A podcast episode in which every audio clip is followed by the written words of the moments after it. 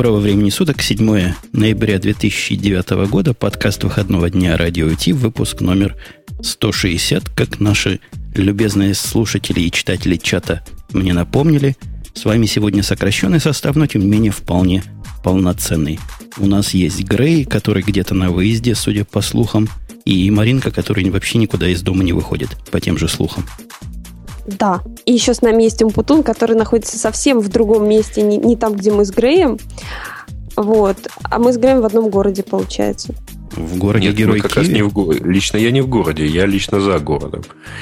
Но, ну, тем не менее, хочу успокоить всех тех, кто меня сегодня весь день спрашивал на медиакампе, будет ли сегодня радио Ти. Радио Ти, как вы слышите, будет и есть. Ну, а ты как близкий, близкий и приближенный к телу, может, объяснишь, куда Бобук делся?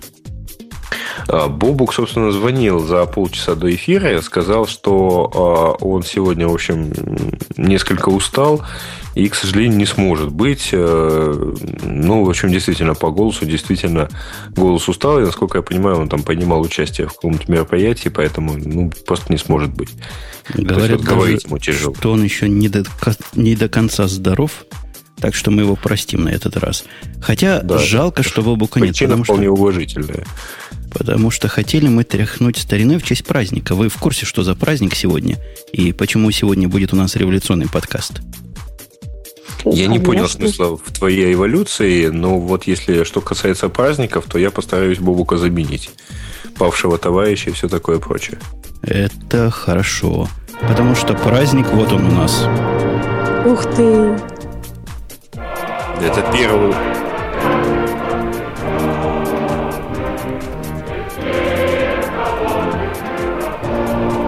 Да-да-да-да, именно вот этот праздник, именно вот он и есть у нас.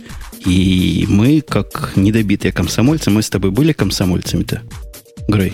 Ну, и я был председателем совета дружины, это что Ух касается пионер, пионерской опыта, и членом комитета комсомола школы. Но, к счастью, к тому моменту, когда пришло время поступать в более серьезные учебные заведения, комсомол скончался сам, без моего участия. Ну, а тебя, Маринка, спрашивать просто глупо в те годы. Эх, в те годы на, на горшок ходила под стол. Нет, я, кстати, к сожалению, даже в пионерах не была, хотя в детстве очень хотела. Мне прямо тянет спросить, Маринка, почему у тебя горшок под столом стоял? Тяжелое детство, деревянные игрушки, прибитые к полу. Ну, все знают. Я комсомольцем был. Причем даже был комсоргом группы в Надеюсь, институте. вы остались им в душе. И не расстанусь Товарищи. с комсомолом. Но вообще я был тем человеком, который комсомол развалил, но это тема уже для отдельной совсем истории в после шоу. Тем не менее, праздник сегодня весьма условный, и он здесь, знаете, почему праздник у нас такой не технический? Потому что технические темы. Кот наплакал. Вот это все, что мы видим, необычно малое количество, оно как раз и вызывает наш флейм вне компьютерной стороны. Оставаясь, давайте в праздник, в рамках праздника, у меня была такая идея. Я был уверен, что Бобу, конечно, что-то такое симпровизирует в этот момент, но угу. Бобука нет, поэтому придется вам двоим – в честь праздника каждый пусть прочтет по революционному стихотворению. Начнем, пожалуй, с Грея, чтобы Маринка смогла подготовиться. Подготовиться, да, я быстренько. Ух ты, блин, я кроме белого винчика из рост что-то ничего сходу так вспомнить не могу. Могу э, анекдот рассказать. Знаете, так это вечер 25 октября 2017 года в Смольном дежуре телефонистки раздается звонок, и пьяный голос спрашивает, «Алло, барышня, у вас пиво есть?» Нет, у нас пива нет. А где есть? В зимнем. В зимнем. Ура! Так и произошла Великая Октябрьская социалистическая революция. А я вам... Сойдет за стишок. Сойдет. А я подготовился, ну, потому что моя идея была, давайте я сейчас опять совет наш, который в бой ведет, включу в заднем плане тихонечко. Он. О, звучит? Вроде звучит. Так вот, стихотворение. Называется Реввоенсовет. Товарищи бойцы, наша скорбь безмерна. Злодейский убит, товарищ фанерный. И вот уже нет у нас в ЧК старейшего большевика. Дело было так, он шел с допроса и остановился зажечь папиросу. Когда контрреволюционный офицер вынул пистолет и взял его на прицел, товарищи раздался гулкий выстрел из Маузера, и пуля ударила товарища Фанерного в лоб. Он потянул было руку за пазуху, покачнулся, закрыл глаза и на землю хлоп – Товарищи бойцы, сплотим ряды, споем что-нибудь хором и ответим белой сволочи революционным террором. Слушай, я в восторге буквально. Я тут параллельно нашел несколько стихотворений, но они совершенно какие-то не революционные. А, это импровизация на тему, когда был Ленин маленький с кудрявой головой. Вот. Тоже бегал в валенках. И летом, по, и зимой. По ленке, по горке ледяной. Нет, тут в действительности другие. Когда был Ленин гением и с лысой головой ходил на туфлях кожаных по горке ледяной. Когда был Ленин в Арктике, он отморозил нос. Товарищи по партии смеялись до слез. Когда был Ленин столером, он тюкал топором и красил стены колером, когда он был маляром. Когда был Ленин мастером, наряды закрывал. На дело революции он деньги воровал. Когда был Ленин барином, излился, например, подолгу выговаривал крестьянам букву «Р». Как-то у меня так аутентично получается, правда? Когда был Ленин с массами, с трибуны вновь и вновь смешил он всех гаймасами, дугую выгнув бровь. Когда был Ленин в ссылочке, от маменьки всегда он получал посылочки, а в них была еда. Когда был Ленин фраером, он в кепочке ходил, скрывался от полиции и деньгами сорил. Слушай, Маринка, ты подготовилась? Мы тебе сколько времени оставили? Да, я нашла. Давай. Мне его даже когда-то рассказывали. Но она немножко грустная, но в конце тоже про Ленина. Ну, да вот. про Ленина можно. Вот. Стынет Волга, в снегу все молчит, брат казнен. Траур, матери слезы, постаревший отец, мрак, морозы. Он не плачет, но сердцем скорбит. Брат убит. Правда, тоже жестоко убита. Жив тиран, трон его невредим. Жив палач, шавки пьянствуют с ним. А для правды и брата могила открыта. Убежать от заплаканных глаз. Убежать. К Волге, в метель, к рабочим, к тем, за которыми все дни, все ночи брат отдал. И он должен отдать. И поднимется мальчик по фабричным ступеням. Наша правда жива, ее нужно познать. Ее нужно познать и добыть, и взять. Мальчик не знает еще, что зовут его Ленин. Потому поэтому в городе Симбирске родился обыкновенный мальчик Ленин. Ну да, да. Ну что, я думаю, мы выполнили свою норму, и рекламная пауза, оплаченная КПРФ, по-моему, вполне, вполне отбита. Почему КПРФ? Собственно, у нас другая коммунистическая партия. КПСС? Ну, дык. Нет, КПУ. Вот. А, точно. У вас даже своя есть. Очень круто. Я, я, честно говоря, только сейчас вот вспомнил еще один э, немножко анекдот. Я рассказывал еще Сева Новгородцев где-то году в 90-м, что э, Коммунистическая партия Советского Союза распалась на две организации, две конкурирующие организации, и, соответственно, поделили аббревиатуру. Первая будет называться КП, название для второй подыскивается. Да-да-да. Ну, а я, а я, я переходик сделаю с наших революционных тем на наши хай-технические темы. Э, тоже зачитыванием кусочка из того же произведения, откуда было стихотворение. Ребята, собрались вы тут сами знаете на что. Нечего тут смазоливать. Всего навидаетесь, все испытаете. Нечто можно без этого. А? На фронт придешь, живо Сенькину мать куснешь. А что думал? Там тебе не в лукошке кататься. Ну все, вам тут не в лукошке кататься. Я думаю, можно приступить к нашим основным темам. Это, кстати, угу. все было из лучшего произведения, на мой взгляд. Пелевина, Чапаев и пустота, и, и стихотворение. И вот это, которое тоже почти стихотворение, выступление Чапаева перед ткачами. Первая тема – Апач. Как ни странно, и не революционно совсем, но 10 лет у него праздника стукнуло. Я думаю, мы его поздравляем, коллеги – Поздравляем. Несмотря на то, что праздник как бы летом должен состояться, но они приурочили десятилетие конференции Апачкон 2009, который вот прошел, по-моему, 4 ноября, да, Грей, если я не ошибаюсь? Угу. Забыл, забыл отжать педаль, Грей, судя по всему. И мы поздравляем их от всей души, от всего сердца, потому что они очень же много делают для open source, правильно? Потому что они просто молодцы. Мы говорим, собственно, не про веб-сервер, хотя все началось с веб-сервера, а про Apache Software Foundation, который в народе именуется ASF. Я не знаю, как в вашем народе, а в нашем так и именуется. У них там масса проектов. Конечно, Apache один из, не один из, наверное, самый известный, Apache Server, он же HTTPD, который известен, ну, кому не известен, пусть тот кинет нас камень Началось все это дело 10 лет назад, как раз этого самого сервера. С тех пор там у них под крылышком 65 проектов. Э, и 33 проекта в инкубаторе, то есть они, видимо, готовятся в эти самые 65 добавиться. Кроме проектов, которые можно как бы пощупать на каком-нибудь уровне, есть масса проектов, интересных сами по себе, как э, нечто девелоперовское, библиотеки в разной степени удачности для разных языков – Короче говоря, большая такая серьезная, серьезная, чего серьезная, Грей? Большое нечто серьезное. Ну, foundation. Foundation. Вот как foundation по Вот как-то даже другого слова не находит. Фундация. Фундация. О, оно. Нет, дело в том, что в украинском как раз есть слово фундация, то есть вполне подходящее в данном, по смыслу к данному вот полный аналог. Из последних громких вещей, которые вот тоже чуть в тему не попали, но объединились с первой, они под себя подгребли Subversion. И теперь Subversion у них будет первого высокого уровня проект, будут его развивать, расширять, углублять. Молодцы. Да, поздравляем. Поздравляем. Ну, следующее да, давайте. Поздравляем. Правда, особенно спасибо им за все-таки действительно хороший сервер. Они с него начинали, и будем надеяться, они его не бросят. Ну да, сервер действительно хороший, хотя злые языки говорят, что тормоз не человеческий, но тем не менее, я думаю, не совру, если скажу, что большинство всех страниц мира как раз ими раздается. Или совру. Ну, просто они, злые языки не умеют его готовить.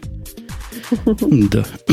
Subversion принадлежит теперь Apache, спрашивает нас. Ну, не то, что принадлежит. Apache э, объединяет и Subversion проект в том числе. Тут не о принадлежности скорее речь идет, а о совместной работе. Стив Балмер. Знаете Стива Балмера, который, к сожалению, mm-hmm. да. К... А что, почему, к сожалению? А что, к сожалению? К сожалению, такой он не симпатичный. Нет, ну, к сожалению, облысел, но это случилось давно.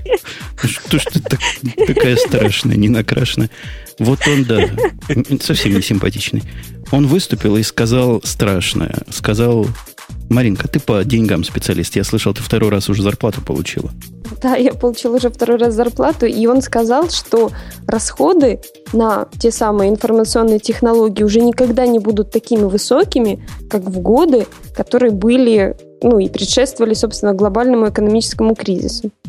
И он говорил, что уже по всему миру расходы на приобретение и обслуживание, собственно, серверов, компьютеров, вот всякой такой техники уже снизились за год на 15%. Мне кажется, что это довольно здорово, потому что технологии шагают вперед, и всегда же у нас происходило удешев... удешевление. Даже те же ПК первые, они же в самом начале стоили бешеных денег, а сейчас это уже, ну, там, долларов за 300 можно купить, в принципе, более-менее работающую машину. И, и правильно, что все идет к этому. Как вы считаете, дорогие коллеги? Я думаю, что это большое счастье для всего человечества, что э, кризис, э, не, не кризис, а вот эти последние предкризисные годы не совпали с 99-м годом. Потому что если бы вот это вот ажиотаж да, наложить на проблему 2000 года, то я боюсь, что этот праздник жизни бы даже Балмеру бы еще долго не пояснился. А, вот. А, по сути же дела, расходы на информационные технологии, я не понимаю, в чем он, так сказать, вот про что он, так сказать, говорит. А, очевидно, в принципе, одно, что расходы действительно потихоньку сокращаются, но они сокращаются за счет того, что апгрейдиться особо, по-моему, не на что. Вот скажите, коллеги, а мы вот давно апгрейдились на что-то такое вот радикальное, и насколько необходимо апгрейдить сервер, купленный, скажем, там года два назад или года три назад? Не далее, как сегодня, я решил проапгрейдить свой MacBook Pro путем угу. стирания с него пыли и очищения экрана от заляпанных пятен. Проапгрейдил он практически новый стал. Но точно я не поддержал IT-бизнес этим. Ну, не-не-не, не скажи. Твои, твои расходы все равно учтены в 2009 году, потому что ты же его в этом году купил. Да, да, действительно. В этом году, я в этом году два купил, по-моему. Один, и потом поменял его еще. Успел. Ребят, а давайте еще поговорим о таком моменте, например, как передача э, тех же серверов и так далее. Сейчас очень многие компании, ну, зарубежные уже давно это делают, а отечественные все чаще начинают передавать вот оборудование, э, хостинг тот же, как бы на аутсорсинг, грубо говоря, что очень сильно снижает затраты на IT. Да, но при этом-то растут э, затраты у тех, кто им предоставляет эти услуги. Не обязательно. Потому что если у них уже... Ведь э, компания, которая чем-то занимается, да, там, продает шоколадки, и вдруг ей нужно э, удержать у себя сервер, хранить информацию какую-то, ну, определенную там о клиентах, поставщиках, заказчиках, им же нужно и помещение отдельное, и э, там определенные как бы нормы выполнять по охране труда, охране помещения, противопожарная там безопасность и так далее. Они как бы платят намного меньше денег, если они отдадут это кому-то, чтобы это кто-то у себя хранил, а у них это все есть, они просто свой бизнес как бы расширяют и там что-то делают, а затраты, ну, не знаю. Маринка, в тебе чувствуется правильный, зачатки правильного сисадмина. Только ты неправильно подходишь к вопросу. Ты говоришь о том, что им вот нужно то-то, то-то, и почему ты говоришь, что им нужен сервер. На самом деле им нужно 5 серверов. Посуди, один на почту, один на DNS, один на, на раутер, еще один на что-нибудь еще и один файл-сервер. Вот как раз 5. Угу. А, ну еще можно, в принципе, 10 поставить, чтобы зарезервировать каждый. Ну, еще и там 4 как минимум сисадмина на эти все какие-то нужды. Ну, ладно, 2. То есть проблема в том, что не хватает квалифицированных сисадминов, которые могут это объяснить. Поэтому, собственно, расходы и снизились. Ну, может быть и так, да. А скажи, Женя, а у вас как обстоят дела вообще с такими вещами, передачи там IT-инфраструктуры на, на аутсорсинг? Ну, у нас такая инфраструктура таких объемов и таких размеров, что ни один аутсорс... У нас тут пробовали даже идею виртуализации одно время, но а, объявили нам официально, что наши задачи и наша загрузка, и наша активность плохой кандидат для виртуализации. Мы, наша типичная задача берет сервер, который такой средненький 16-процессорный сервер, 128 гигабайт памяти, и нагружает угу. его полностью – так что какой тут аутсорсинг и какое тут разделение инфраструктуры абсолютно непонятно. И, да. Хотя я понимаю, откуда... Сейчас... Да, да, говори Я понимаю, откуда уменьшение расходов на серверы. Я вижу это сам. Собственно, уменьшение это идет не абсолютное, он правильно пишет и правильно говорит, идет относительное. И я бы не стал по этому поводу грустить, потому что на самом деле сервера стоят все дешевле и дешевле, а люди стоят все дороже и дороже. И в любом продукте я на моих глазах доля труда просто выросла, ну, как минимум в разы за то время, пока я занимаюсь вот таким видом задач. И если когда-то мы оптимизировали свои задачи так, чтобы подольше попрограммировать, и чтобы на недорогом сервере потом все это работало годами, теперь никто так не делает. Вокруг меня, во всяком случае. На, налипают тяп-ляп туда-сюда, лишь бы работала. Железка, она дешевая. Но действительно, железки сильно подешевели за годы. Угу. И, и вот тебе. Труд гораздо более весом теперь во всем этом деле, чем железо. Ничего там плохого, по-моему, нет. А для программистов, по-моему, даже хорошо. Ну, а что хорошего для программистов? Ведь раньше, ведь когда-то 640 килобайт было достаточно для всех.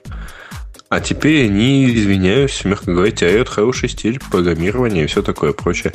Я тут потихонечку подумал, а не есть ли вот причиной вот такого вот сокращения буйное развитие клауд-технологий вот всяких там, вот там где-то в облаке чего-то хранить, и так далее и тому подобное. И действительно, зачем? Мол, то это не такой чистый аутсорсинг, да, взять, отдать офисную инфраструктуру на обслуживание кому-то. Uh-huh, uh-huh, uh-huh. Но, по сути дела, там вот э, и, собственно, Жень, вы в прошлый раз обсуждали много там из клауд-компьютинга всяких вещей. Ну вот зачем мне поднимать что-то свое большое, когда я могу пойти у Амазона купить что-то, загрузить ему там на хранилище одно, на клауд другое, там на Э, вот на, на их запущенную символ э, database э, что-то еще.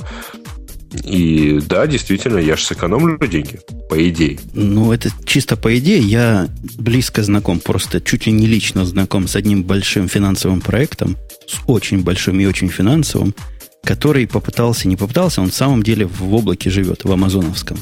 Они слезами уже залились со своими счетами.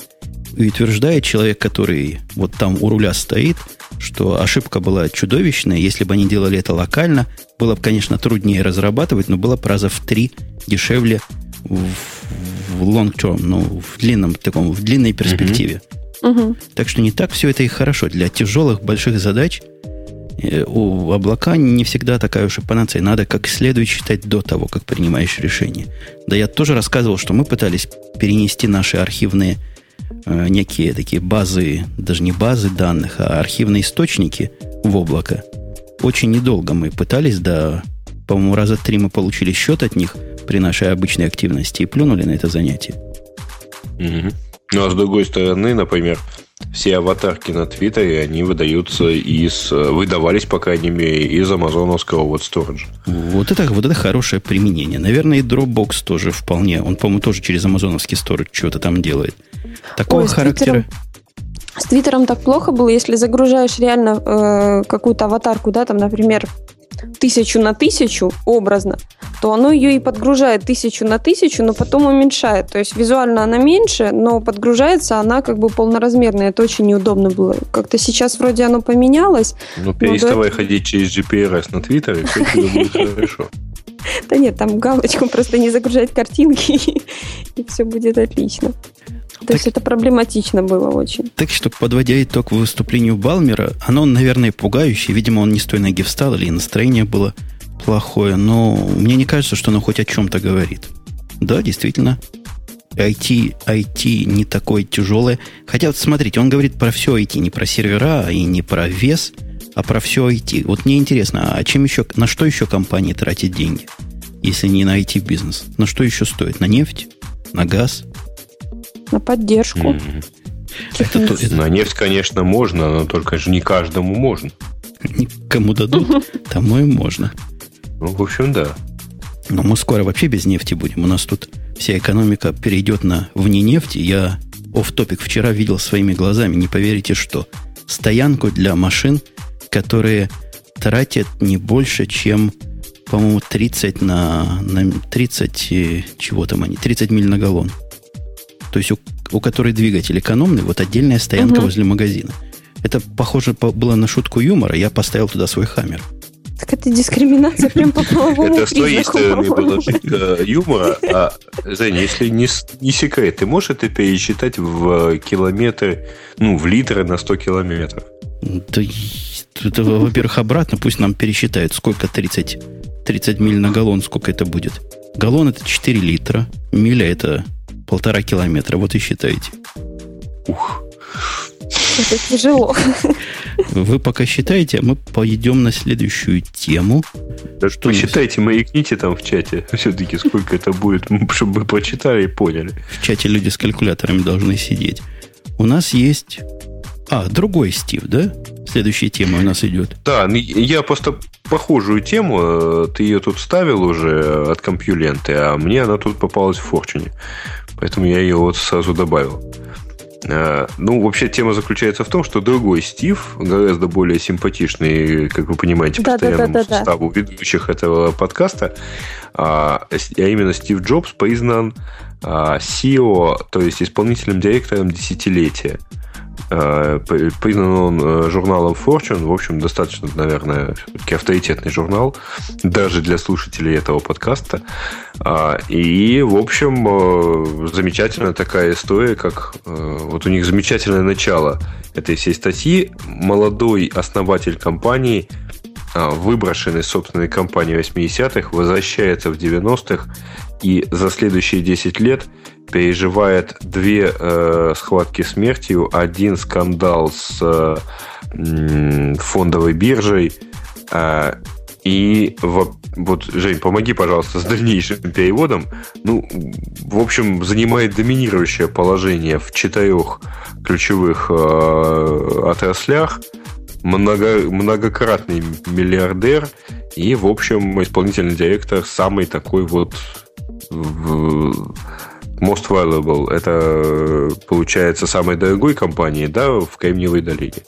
Такой ценный, крутой. Короче говоря, молодец. Причем самый крутой. Он просто Ой. молодец. А я вот недавно узнала, что он, оказывается, в совете директоров Диснея находится. Ну, там, Разумеется. Там Pixar Дисней шло, покупал Pixar, поэтому, Pixar, да. так я понимаю, что таким образом он его и купил. Учитывая, а что сегодня думаю... Первому каналу российского телевидения показывали Wall-E. Да-да-да, вот. и там были я... эти маки, маки, ну, эти айподик у Волли был. Ой, а... там мне больше всего понравился заключительный ролик, э, потому что там Pixar, э, вот ролик Pixar, где там выскакивает их знаменитая лампочка, uh-huh. она там в процессе перегорела, выкатился в воду, поменял ей лампочку, значит, и укатился обратно. Э, кстати, вы знаете, да, что он недоучка и вообще не учился практически. То есть такой самородок. По-моему, он один курс своего, где бы там не учился, закончил, и после этого все. Прогнали к собакам а буквально. Ведь гении на самом деле, они же вот гениями рождаются. Ну, так... Нельзя же научиться быть там крутым программистом. Ну, Нельзя. Говорят, была как раз по этому поводу статья на Хабре, кто-то рассуждал по поводу э, гениев и, и всех остальных. У меня было одно время мнение, я ним делился, что и обезьяну можно научить программировать. С годами я все более и более пессимистично смотрю. На это, ну, Тут дис... даже обезьяну нельзя научить программировать, да, что уже говорите Да-да-да, не всякую обезьяну можно научить программировать. А, а он действительно по заслугам. То есть, ну, молодец же. Хоть говорят, и зверь там и у себя, и всех к ногтю прижал. Но, может быть, так и надо. Я за диктаторское правление внутри компании и вообще против такой локальной демократии, не говоря уж о глобальной.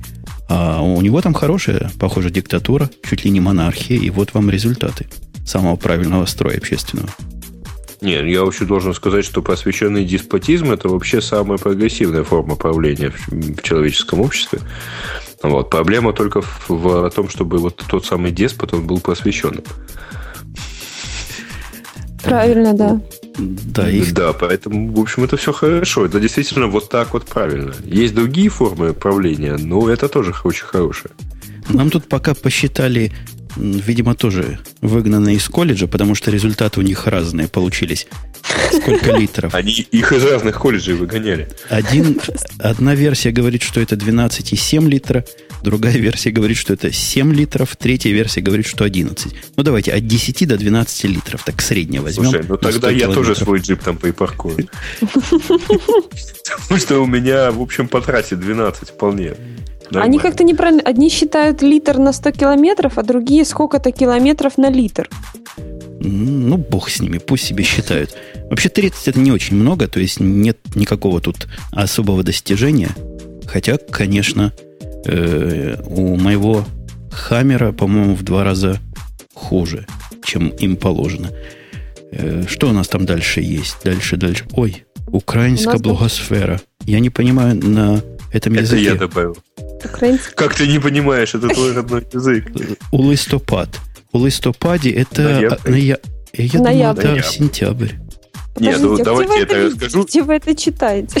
Ну, собственно, вот оно туда добавилось. Раз Женя это видит, значит, ты это видишь. А, значит, может, не Нет, обновить. В действительности, что сегодня на медиакемпе, э, значит, э, компания Яндекс опубликовала свежий отчет о состоянии благосферы, и, собственно, я его сюда ставил исключительно ради одного факта. А э, факт заключается в том, что Твиттер в Украине, он там примерно чуть ли не в два раза популярнее, э, чем в России. То есть, вот если взять, так в Украине насчитывается 15 тысяч активных Твиттер-аккаунтов, причем они очень активные, и вообще Твиттер в Украине это третий по величине блок-хостинг э, после LiveJournal и, э, дай бог памяти, кто там еще, Mail.ru, кажется. Вот. Скажи, То есть это... а в России сколько тогда, раз у нас 15? А, там э, фишка в том, что э, от общего числа блогов в России это занимает, э, вернее так, сравнивая украинское число блогов обычных э, с российскими, украинские занимают 7%, а вот Twitter аккаунты 15%.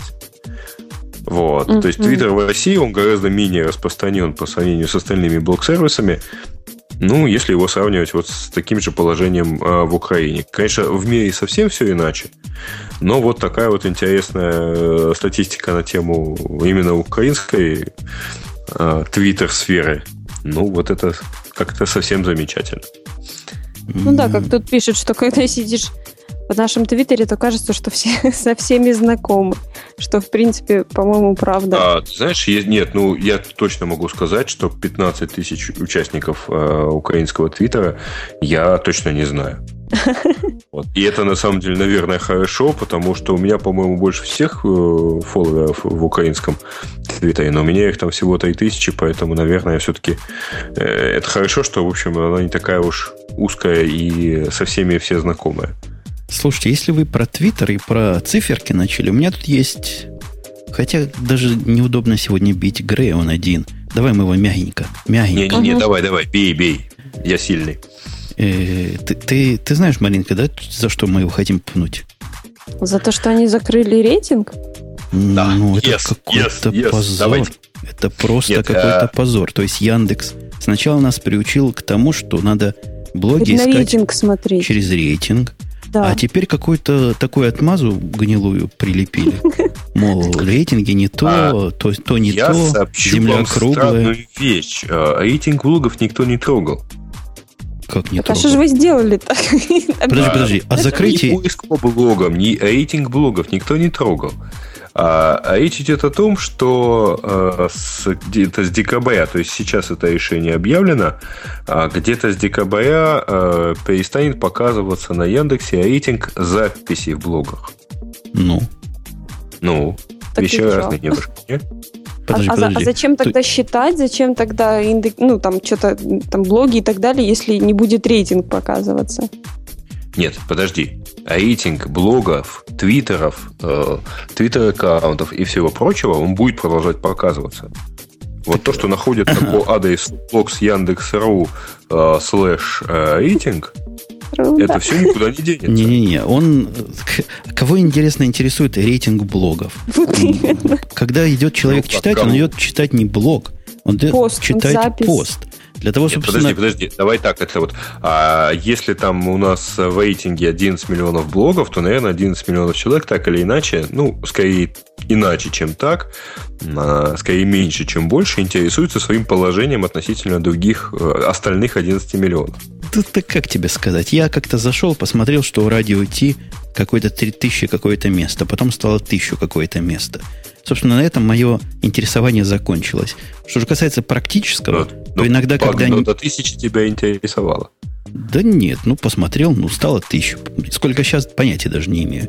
Но, собственно, суть это особо не меняет. Я не думаю, что через поиск по блогам, через рейтинг по блогам, простите, кто-то сюда приходит на э, радио Ти или на другие подкаст-проекты. Суть не в этом, а, а суть в том, что полезная фичка была почитай чего-нибудь такое случайное почитать.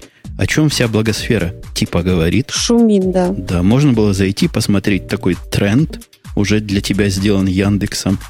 А, а теперь что? Теперь говорят, это все следы вашей государственности.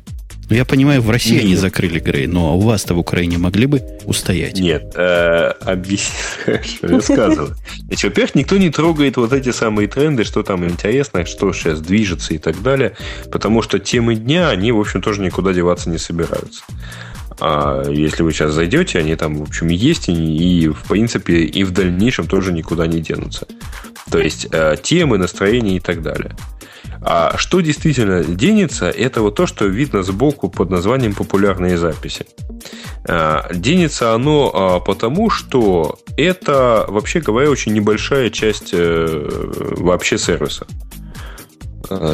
Ну, вот поскольку, э, вот видите, да, как оно сейчас выглядит и так далее, туда никогда не доходило а, по общей там миллионной аудитории, там несколько миллионов аудитории самого поиска по блогам, туда никогда не доходило больше, ну, скажем, тысяч 10-12 человек в день. В масштабах Яндекса, извините, ребят, это, мизер, это даже не мизер, это, в общем, статистическая погрешность там, на посещаемости какого-то соседнего сервиса. А, при этом этот э, самый рейтинг, он э, служил, вообще говоря, там большим количеством, ну, не то чтобы проблем, но вот всякого шума вокруг этого. А, то есть, правда, всерьез. Э, я, кстати, у себя в блоге об этом писал. Люди считали, что это такая вот волшебная палочка. А, после того, как э, там так или иначе громко э, прошумели несколько тем там всплывших, это стало таким инструментом. А давайте мы покажем, что вот мы чего-то можем, что мы чего-то значим. То есть это стало такой площадью, гайд-парком. Погодьте, погодьте, погодьте. Подожди, дай, дай, дай я по, просуммирую вот эту твою подготовленную речь. Видно, что человек готовился. У них, наверное, специальный там семинар был. Как отвечать на такой вопрос? Ссылка. Так вот, я правильно ли понимаю, что ты говоришь, из-за того, что мы не смогли справиться с накрутками в этом рейтинге, мы решили его закрыть. Из-за того, что нам слишком сложно технически решить эту проблему, мы такие идиоты, вот мы и решили убрать его. Проблемы, Там нет технической проблемы. Там проблема исключительно э, с тем, что э, там есть некая там, относительно ограниченная тусовка. Тусовка, кстати говоря, по объему меньше, э, ну, скажем так, украинского твиттера. А, в принципе, вот если вы сейчас откроете там по количеству Блок ссылок... Да, откройте блог с Яндекс.ру, посмотрите туда по количеству ссылок и так далее. А ссылок, вот на первом месте стоит, если отсортировать по количеству ссылок, на первом месте стоит а, некая запись, э, кстати говоря, опять-таки по поводу закрытия этого рейтинга, с 627 ссылками в блогах. Вот это масштаб, э, так сказать, проблемы. А, то есть 600 человек так озабочены проблемой того, что этого рейтинга не будет, а что готовы вот на него поставить ссылку. Ну, вот сделать такой паллиатив активности. Ну, а Нет, кто но виноват? все равно же все равно, же, все равно же нужно учитывать, что не каждый первый, которого волнует проблема закрытия этого, господи, рейтинга Яндекса, напишет об этом в блоге. Это же тоже не, надо учитывать. Извини, а зачем это учитывать в таком случае? Но это же все равно, что на, мит, на митинг пойдет да, 10 тысяч человек, а реально туда хочет пойти 50 тысяч. Но 40 тысяч не пойдет, потому что они банально хотят пойти на работу, потому что их просто уволят. Ну, образно.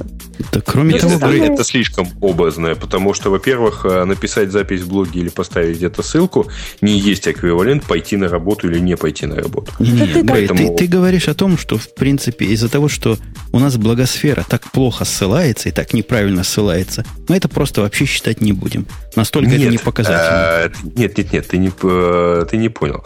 Говорю я немножко другое это маленькая такая тусовочка. Это маленькая ограниченная аудитория, э, причем я имею в виду, конечно, не умственные показатели сказать, каждого отдельного человека, вот. но это действительно небольшая такая аудитория, но при этом среди них возникла вот такая иллюзия, что а, если они громко крикнут вот на ту небольшую площадь, на которой они собрались, то их все услышат, э, и им все вот... И это способ что-то сделать. В действительности, во-первых, это э, э, вызывает, понимаешь, вот если они что-то громко сказали, а этого никто не услышал, виноват Яндекс. А я, я, есть... я, я не понимаю. Ты, ты, я, я понял, что ты говоришь. Просто это как вот в той фразе Чапаева. Я слова все понимаю, я смысл не понимаю. То есть тут одно из двух. Либо вы плохо считаете рейтинг блогов, раз там такая маленькая тусовочка. Это первый угу. вариант. Либо второй вариант. Вы его хорошо считаете, но просто считать нечего. Какой еще третий вот. вариант может быть? Вот, считать там нечего. То есть там в действительности вот этот вот кусочек, он очень небольшой по аудитории. Что значит кусочек? Людей. Блоги это 500 тысяч блогов, только что мы это, говорили. Вот э, я, ты прослушал, я же сказал. Этот рейтинг, это вообще говоря удел э, по посещаемости. Там 1015 в сутки максимум. А по не, не, скажем так. Рейтинг ты говоришь про свою страничку. Я говорю про циферки, которые ты считаешь. Только что жаловался, что там всего 5000 ссылок или 300 ссылок. Жень, ну, еще раз. Менять, вот, меняйте вот способ если ты сейчас кликнешь на блог с Яндекс.ру а, на ссылку «Популярные записи», то там а, вот на, этой, на эту страничку приходит сутки 10 12, ну максимум 15 в пике человек а, в сутки. Это а может, это, какая, может, это какая, вы виноваты? Не-не-не, подожди, а какая разница, сколько приходит? То есть ты у тебя доводы смешиваются. Ты говоришь, что мало приходит, поэтому закроем. Ну, наверное, есть не, у вас нет, сервисы нет, и другие, нет, которые а, мало приходят. Мало приходит, это означает, что сервис, а, не то чтобы сервис, а вот именно этот рейтинг, он, вообще говоря, не есть массовым сервисом. А, и ладно бы, чтобы этот немассовый сервис себе тихо где-то спокойно существовал. Но проблема а, заключается еще в том, что спокойно он существовать не хочет. И э, пусть бы он себе существовал э, вот так вот тихо, спокойно, и так далее, но любое его неспокойство, в любом его неспокойстве, да, в любых каких-то там претензиях, а претензии предъявляются не тем, кто есть в рейтинге, не тем, кто на него ходит. Проблем, претензии предъявляются нам. Подожди, кем, а, если... кем, кем предъявляются? Товарищем майором? Всем. Кто, кто? Не, не, я не, ни разу. Если я бы разу... товарищем майором, товарищами по партии. То есть, если там выскакивает какая-нибудь гадость, а, то возникает а, проблема, почему Яндекс сюда это пропустил. Подожди, если... подожди, подожди. Я вот обычный серый пользователь Яндекса. Я захожу на этот, на этот рейтинг популярных записей. И что я а. вижу? Я вижу интересные там записи. По посещаемости, например, номер один в виде обращения майора милиции к Путину. Интересное да. дело, я даже не знал, что майор милиции к Путину обращался. Теперь бы узнал. Ну, чудненько, замечательно. Правда, это тема дня в блогах, поэтому ты бы ее и так бы увидел. В, а... сводном рейтинге тоже интересные темы. То есть, меня не убеждает то, что ты говоришь, что туда мало заходит. Меня абсолютно не интересует, сколько туда заходит, если я туда захожу. Это раз. Во-вторых, про маленькую тусовку. Ты, видимо, все время говоришь про тусовку посетителей, а не про я тусовку тех, про... кого ты просчитываешь. Я говорю про общую аудиторию Э, скажем так, тех, кто ходит на рейтинг записей, тех, кто озабочен своим положением, положением своего, своей записи в этом рейтинге, вот, и тех, кто э, считает там появление в, это, в списке этих записей, ну, неким там жизненным успехом или вообще показателем чего так, бы то ни было. Так это же не в этом же дело. Вот если а блог популярный, ну вот смотри, запись, она, то есть человек пишет не для того, чтобы стать популярным. Человек пишет какую-то свою, ну там, Роскошно. или мысль, так или почему же он в конце этой записи пишет обязательно, давайте выведем эту запись в топ? Ага. Так это он дурак. То есть ты теперь говоришь... А если вот он тут... дурак, зачем ему помогать в этом? Не-не-не, обождите. Так ты ему не будешь в этом Грей, помогать. Ты, ты не можешь сразу и, э, этот довод отбрасывать и тут же его использовать, потому что только что ты сказал, дело не в том, что вы технически не умеете отсекать этих накрутчиков и тех, кто выводит. Тут темное дело. Давайте закончим эту дискуссию, потому что мы, похоже, не сойдемся. А можно я уточню просто? Уточни. Давай, и давай. Вот, то есть на этой страничке блок с Яндекс.ру, ну, чтобы понятно было, просто Нет, исчезнет вот эта колонка. А, да, эта колонка исчезнет, исчезнет вот то, что находится по слэш Entace. А, то есть и по популярной при этом записи. будет да, про популярные записи. А, и исчезнет вот ровно по этой причине, потому что слишком а, много претензий по сравнению с, со значительностью вот этой записи. А, причем претензий к нам, потому что кто-то вышел, а кто-то не вышел. То есть, собственно говоря, были, были претензии прям противоположные. Вот на меня, я написал замечательную запись, на меня поставили 100 ссылок, а я там не появился. Вы угу. занимаетесь цензурой и так далее. Одни упрекали в том, что мы занимаемся цензурой, цензурой, другие в том, что мы ею наоборот не занимаемся, потому что там появлялись записи, там, оскорбляющие чьи-то национальные или угу. а, другие чувства. И поэтому, ну, мы как бы теряли свою роль, в общем-то, зеркала. Понятно. Поэтому но, мы... но, но при этом вот, блоки, рейтинг блока подожди, под, подожди, дай, дайте я вас остановлю ваш. Мы, мы по, по кругу идем, потому что, ну, по кругу идем. Мы от него да. явно ничего не добьемся, Маринка. И давить мы его Более сильно... того, вы бы и от э, Гриша бы ничего не добились. Ну, э, если, разве что... Если бы, бы был Бобук, мы бы его сильнее попрессовали, а тебя да, просто неудобно и дальше прессовать. Можно их, мы их явно можно додавить. Потому что явно у них позиция какая-то дырявая со многих сторон. Но я бы сказал, я думаю, чатик меня поддержит, слив засчитан. Можно идти на очередную тему. Я могу только добавить, что решение, в общем, не сегодняшнее, решение было принято где-то полгода назад, по-моему. Вот. Э, и с тех пор мы просто написали API, которая позволяет любому желающему взять все эти параметры, которые мы используем для построения рейтинга, и рейтинговать самим, сколько вот пока не заколдовится. Вот сколько влезет, рейтингуйте сами, чистите, удаляйте, не удаляйте, и, соответственно, несите все остальные проблемы на себе. Так вот, если, если Яндекс решила немножко уменьшить свое присутствие в определенных областях, то Apple, наоборот, расширяет, по слухам, присутствие в очень странной области, о которой как-то мало сказано об этой новости, а я ее специально сюда поставил. Потому что мне видится, это вообще революция грядет. Угу. И о чем мы говорим, Маринка? Мы говорим о том, что компания Apple планирует открыть новый онлайновый сервис по трансляции телевизионных передач. В этом ключе, ну, то есть, по крайней мере, эту информацию распространяют некоторые сетевые ресурсы, ссылаясь, собственно, на планы как бы Стива Джобса и так далее. В этом ключе мне бы хотелось, наверное, поддержать эту инициативу, потому что, во всяком случае, у нас в Киеве, я не знаю, как в других как бы областях и так далее на Украине, у нас сейчас массово единственный, в принципе, более-менее масштабный провайдер, который поставляет телевизион, телевизионные услуги, у нас перешел на цифровое телевидение. При этом, ну, очень геморрой с этим, это надо куда-то идти, брать какое-то оборудование, что-то там делать, и реально получается, что смысла нет платить за эти услуги, а вот за это я бы, наверное, заплатила. Вот я бы, наверное, лучше вот так вот бы смотрела телевизор, чем так, как мне предлагается там с точки зрения цифрового ТВ. А мы, mm. по-моему, с Грэем не раз выступали или даже соглашались друг с другом по поводу того, что телевидение не нужно.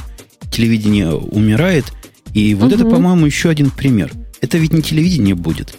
Это будет нечто по запросу. Они утверждают это ТВ по подписке. Ну, подписка тут не очень правильное слово. Это on demand. То есть, когда тебе захотелось посмотреть какую-нибудь серию героев, ты идешь ее и смотришь. А суть этого сервиса в том, что платишь ты один раз 30 долларов в месяц и не думаешь, в принципе, ни о чем. По большому счету, Apple TV примерно такое позволяет делать как бы и сейчас. То есть можно. Ну, в общем, героев ты можешь смотреть, когда хочешь. Там, я не помню, есть они там все сезоны, но офис точно там есть. Да, там, кстати, нету почему-то э, Декстера последнего сезона. Но вот представим ну, себе там новую... Нету еще двух сезонов Big Bang Theory, поэтому вот уже двух последних. Как. Представим себе такую новую модель Apple, когда они будут такой удаленный DVR, который где-то находится, сам все программы всех каналов, там сколько их, 200, пишет, и позволяет вам к этому DVR в любой момент за эту скромную мзду 30 долларов в месяц подключиться и посмотреть в удобное для вас время. Просто прекрасно. В удобном для вас месте. А реклама там будет? Ну, ты слишком бежишь впереди Я думаю, паровоза. что за подписку вряд ли. Я думаю, будет реклама, потому что я технически не очень понимаю, как они ее оттуда вырежут. То есть это каждую передать, как они делают. То есть то, что они выкладывают в Apple TV, оно без рекламы. Но это задержку, видимо, вызывает. И какие-то технические некоторые процессы. Если транслировать TV по подписке, как сказано в статье, то есть угу. записывать TV, то вряд ли можно рекламу эту оперативно убрать оттуда. Не, в принципе, вот смотри, всегда же в любом шоу у нас просто транслируется, например, российский первый канал. И у них, э, я так понимаю, что там есть просто какая-то сигнализация, то есть э, либо флажок, который сигнализирует о том, что есть, вот сейчас пойдет реклама. И они оперативненько, то есть четко как бы в онлайне заменяют э, российскую рекламу на украинскую рекламу. Нет, Маринка, все гораздо проще. Нет? Все гораздо проще. Просто э, там тем пользователям на территории Украины, куда оно идет, э, показывается это как с баннером. Знаешь, вот тебе, если ты в Москве показывается один баннер, а если ты в Нью-Йорке показывается другой.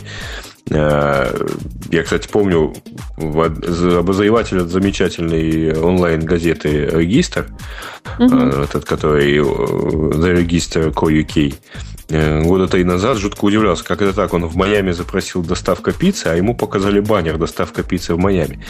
А, э, от интернет-обозревателя это было читать просто замечательным. Так вот, телевидение, в общем, тоже тут не лыком шито, и оно просто тебе показывает а, просто все, что транслируется на Украину, идет отдельный как бы поток, и в этом потоке просто стоит украинская реклама, проданная украинским рекламодателем, вот и все.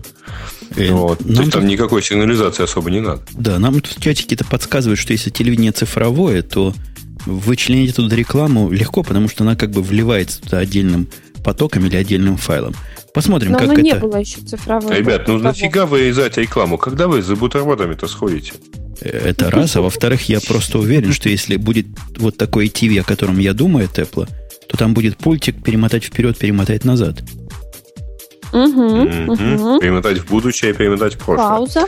Я все программы смотрю исключительно в записи, только потому, что такая возможность, ну, я без нее телевидение уже не понимаю. Как можно смотреть телевизор, не перематывая, не останавливая его, когда тебе надо? DVR это, это революция Слушайте, в телевидении. Кстати, Женя, ты обновил прошивку на Apple TV? О, да, я обновил прошивку, я дождался, пока вышла э, patch-стик для новой прошивки, который более-менее работает. Обновил, все а, работает прекрасно, причем не то, что прекрасно, как раньше, а прекрасно лучше, чем раньше. Замечательно, прекрасно. Нет, мне больше всего, я не стал уже заниматься вот хаком на грязными хаками на нормальные, нормально работающие приставки, но меня просто поразило вот то, что они наконец дотащили до Apple TV э, замечательную штуку под названием онлайн-радио. Вот такая красота. Я ее себе поставил. И, в общем, теперь совсем нет проблем, что слушать дома, потому что можно просто вот нажать и слушать через... Ну, компьютер все-таки у меня на колонке не на такие выдает, на какие может транслировать Apple TV. Ну, честно говоря, были и раньше способы радио донести до колонок, да, в виде AirPort и экспресса. Но, тем не менее, если уж Apple TV есть, почему бы его для этого не использовать? Я согласен. Хотя у меня был хакнутый уже довольно давно, а в хакнутом есть и Last.fm, так что проблемы чего послушать не было и раньше, и нет и сейчас. У нас есть следующая компания, о которой мы сегодня как-то молчали. Мы про Google слова не сказали. Сплошные Microsoft и Яндекс. Ну, давайте скажем и слово и пойдем обратно к Apple, да. Google тоже затевает революцию. Такую тихой-тихой сапой. Они хотят под себя подмять рынок OpenID. Я не знаю, Open ли это ID. Это OpenID вообще или нет? Бобук был, был бы, он бы рассказал. У него там контакты в OpenID сообществе.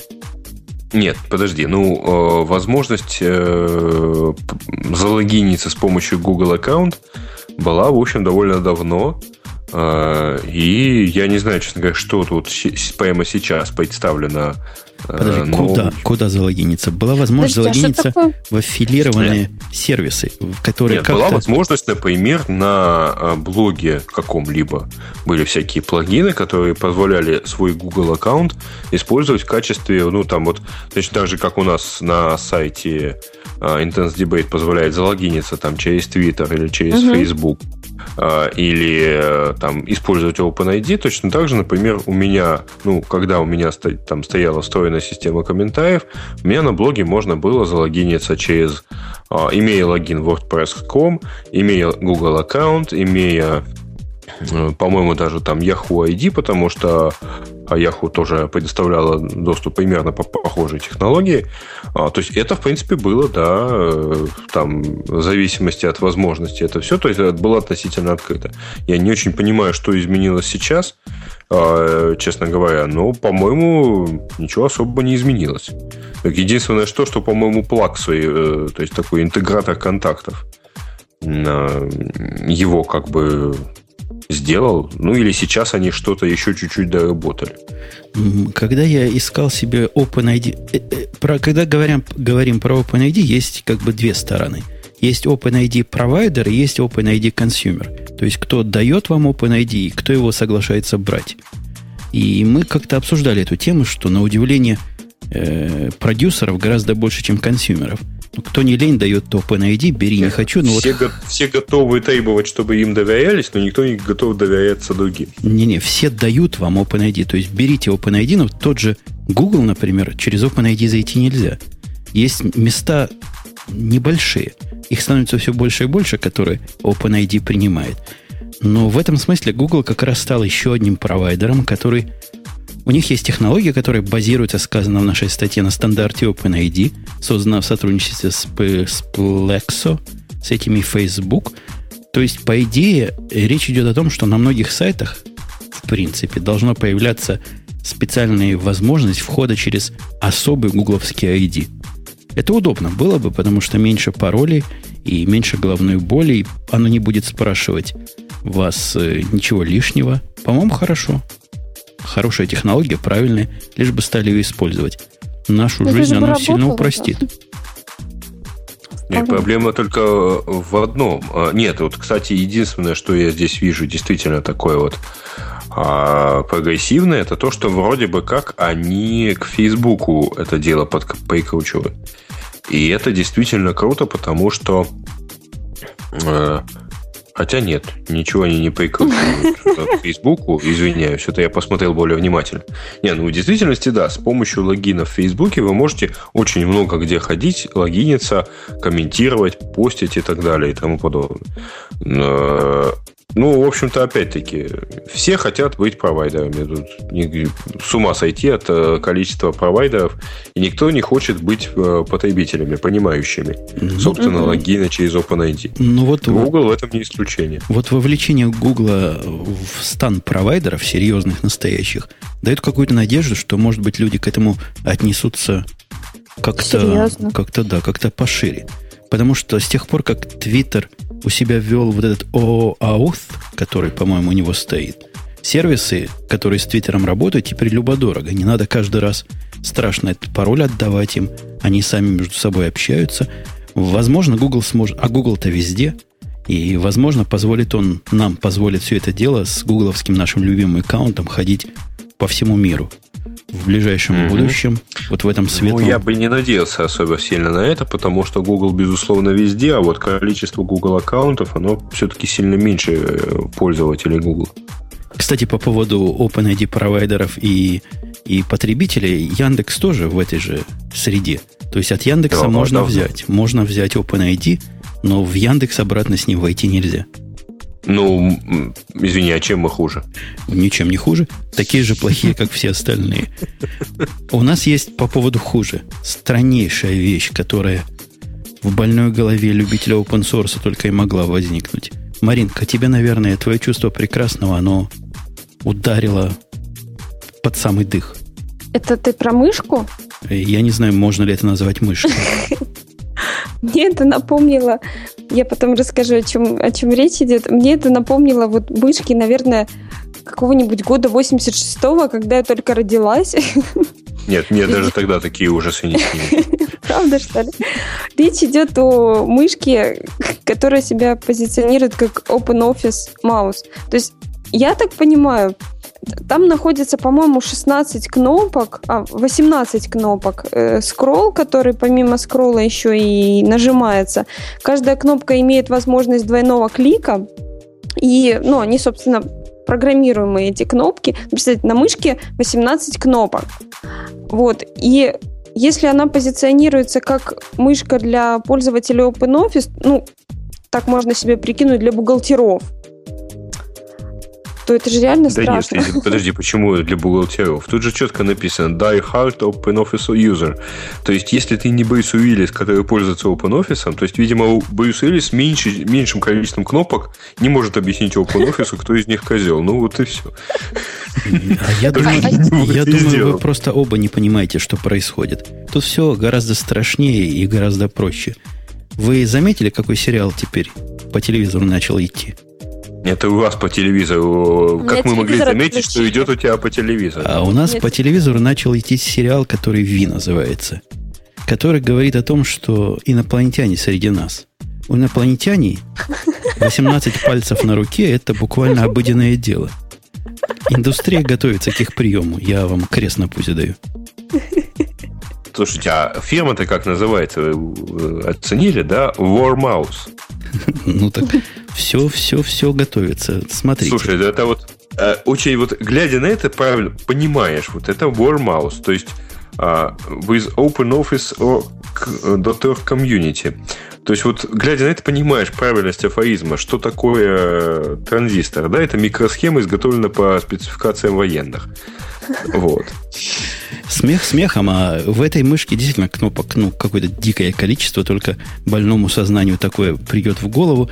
Был на Engadget обзор мыши, э, которой мало кнопок, мыши Apple, они ее там в пух и парах разбили.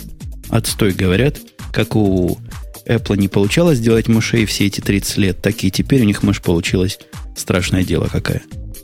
Так и при том, что она у них стоит долларов-то на 10 дешевле, чем это, у Apple-то. Это собирается стоить 75 э, долларов. 75 вот долларов, вот точно. 75 долларов. Ну, вот с, с 18 кнопками-то? А, это... Я вот не знаю, куда, куда бы мне это кинуть, но дело в том, что мне это напомнило еще другое. А, сейчас я э, попробую, так сказать, э, ну, я, наверное, к нам, к нам в чатик, а вы уж перекиньте в общий чатик. Давай. А, значит, э, вот дело в том, что э, мне это, кроме того, я было начал говорить, что да, это вот там классическая военная такая мышка, вот. А, но вот э, дело в том, что это не только мышка. Так как бы вас тут объединить теперь в... А там прям, прям в конференц-коле там есть more, и там типа старт групп чат или что-то такое. Вот-вот-вот, да стартовал я групп-чат, и я вам сейчас кидаю о, ссылочку Ты нам словами, словами расскажи, собственно, о чем? Да, словами я рассказываю, собственно, а, значит, про то, что есть такая программка замечательная, называется wget-GUI. А, это такой веб-интерфейс а, к вгету. А, сходите, пожалуйста, посмотрите на вторую картинку, второй скриншот этой программки. Вам это ничего не напоминает? А, да тут и первый скриншот крутоват. И первый-то ужасен, а ты на второй прокрути, пожалуйста. Ух ты, боже мой. А тебе эта мышку не напоминает, да? Это вот... Это тоже для Это вот сочетание военной психологии с open source, по-моему. Мне это напомнило... Вот. в этом случае это софтовое, угу. а там мышку сделать. Нет, э, на самом деле, всякая попытка разухабистую command line утилиту попытаться загуизировать, по-моему, всегда приводит к такому. То есть ты хочешь, с одной вот стороны, сделать просто, я... а с другой стороны, чтобы, чтобы красиво. Получается ужас в результате что? Я как-то вот ходила... Я про это и говорю, что, видимо, хотели сделать э, мышку, повторяющую вот там последние разработки Apple, но поскольку у них нет мультитача и возможности поддержки жестов, они на каждый жест навесили свою кнопку. Я когда ходила по собеседованиям, там, где надо было описать какой-то юзер-интерфейс, вот давали вот софтину, у которой вот, собственно, вот такой вот интерфейс, это надо было написать так, чтобы было описать его так, как с ним работать, чтобы было понятно вот, ну, совсем так. Ну, рядовому пользователю. По поводу рядовых пользователей. Нас, рядовых пользователей, осчастливили в последнее время. И, на мое удивление, эта тема смаковалась. Вот скоро выйдет. Ух, как. Google нас осчастливит. И после того, как вышла тоже вся э, ионосфера, вот эти мини-акросфера этим гудела. Google у нас опять сделал счастливым, сказавши все про нас любимых. У них какой-то дэшборд появился, и почему-то это возбуждает многих и миллионов, этих самых многих – Маринка, тебя это возбудило, скажи честно? Я специально пошла, э, посмотрела то видео, которое я сейчас ссылочку дам на статью, и там чуть-чуть ниже есть видео, я уже дала. А, посмотрела, что это за дашборды, посмотрела видео, как их можно красиво расставлять. В общем, как расставлять я так и не нашла. Расставить я их не могу, как мне хочется. Ну, так что я очень сильно поразилась, наверное, нет. В принципе, штука интересная, если бы она была красивее на порядок. Вот, например, а, дашборд в Google Analytics. Там же ж можно и расставлять окошечки, как тебе нравится, и растягивать их, и перетягивать, и туда все, что ты хочешь. Вот если бы он был вот такой вот dashboard, я бы тогда просто облизывала пальчики. А так что-то что не поперло, что-то не то. А, а вы... Грей, а нам оно надо вообще? Зачем бы нам с тобой заходить Я и смотреть не очень на все понимаю, это дело? про что идет речь. Про dashboard а... от Гугла речь идет, который, заходя в который, ты видишь про свои сервисы, которые у тебя в Гугле, пока не все, но многие из них, такую summary information. То есть общее, да. сколько у тебя То есть, имейлов э, скажем честно, всего-то, в общем, полтора года понадобилось Google на то, чтобы повторить то, что все пользователи Яндекса видят на i.yandex.ru. То есть все, что не надо пользователям на Яндекс, теперь появилось и, и на Гугле. И... Ну вот, это вообще достаточно простая, логичная вещь. Э, сделать такую маленькую страничку, где свести все сервисы. У нас эта страничка есть полтора года. Как? Мне кажется, и на Яндексе эта страничка бесполезная, судя по тому, что я на нее не заходил. И на Гугле она примерно такой же пользы, судя по тому, что я на нее зашел один раз и вряд ли когда-нибудь дальше зайду. Но никакого дополнительного информационного наполнения о моем видении мира оно никак не добавляет. А, ты понимаешь, в чем дело? А, по-моему, это скорее иллюстрация того, а, как пользователи Google, по крайней мере, фанатичная его часть относятся вот как всякого рода новостям, потому что новостям о любимой компании. Потому что, вообще говоря, у Google была страничка, где есть вот такие ссылочки на те сервисы Google, которым конкретный логин пользуется iGoogle? То есть, э, э, нет, не iGoogle, там было что-то типа google.com slash там то ли профайл, то ли еще что-то. Ну, в общем, можно было зайти и посмотреть, что у меня там есть что-то на блоге, у меня там есть что-то там в Эйда и так далее. А сейчас сделали вот, там, переверстали и назвали это дашбордом. Ну, круто, замечательно. Mm-hmm. Совершенно не новая идея. Она, по-моему, и на Yahoo есть э, что-то похожее, еще где-то. В общем, для порталов эта штука, в принципе... А, хотя, да, с другой стороны, это штука нормальная для порталов. Google долго пытается стать порталом. Возможно, это еще один шаг, чтобы все-таки спозиционировать себя как портал. Мне кажется, дэшборд не нужен, но может кому-то нужен. Пусть мы, мы за выбор тут. Хотите, открывайте, хотите, запускайте. Давайте добьем Google. У нас тут еще пару гугловых мелких темочек Ты есть. думаешь, добьем? Если добьем, то давай, да. Добьем, добьем. Во-первых, Chrome вышел новой версии, все говорят. Версия ну, да. номер 4, о которой мало чего я могу сказать, кроме синхронизации закладок. И она доступна только для XP и для Vista, это синхронизация да, закладок. То есть мы даже не можем ее потрогать. Ну, лично я не знаю, как вы. У нас просто Windows совсем нету дома. Слушайте, вот. а то, что вот, вот этот самый Chrome, который девелоперская версия для Macintosh, у меня там значилось, что она уже так там месяц назад была 4. чего-то. Может, у них свое летоисчисление? Может, еще до, до AC или до BC У, у них своя четверка. Не, я подозреваю, что это просто арабскими цифрами должно быть написано. То есть вот, вот это вот она, видимо, римскими, а то для Мака арабскими, и это вот все. Или, может, там система шестиячеечная, нет? Не знаю, что за система, но даже в самом официальном, полуофициальном блоге Гугла мало сказано, чего ж такого нового.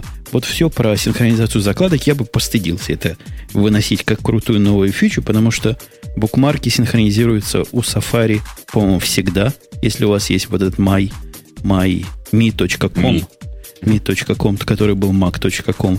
Для Firefox, ну, сколько я себя помню, было минимум три разных расширения, которые это делали.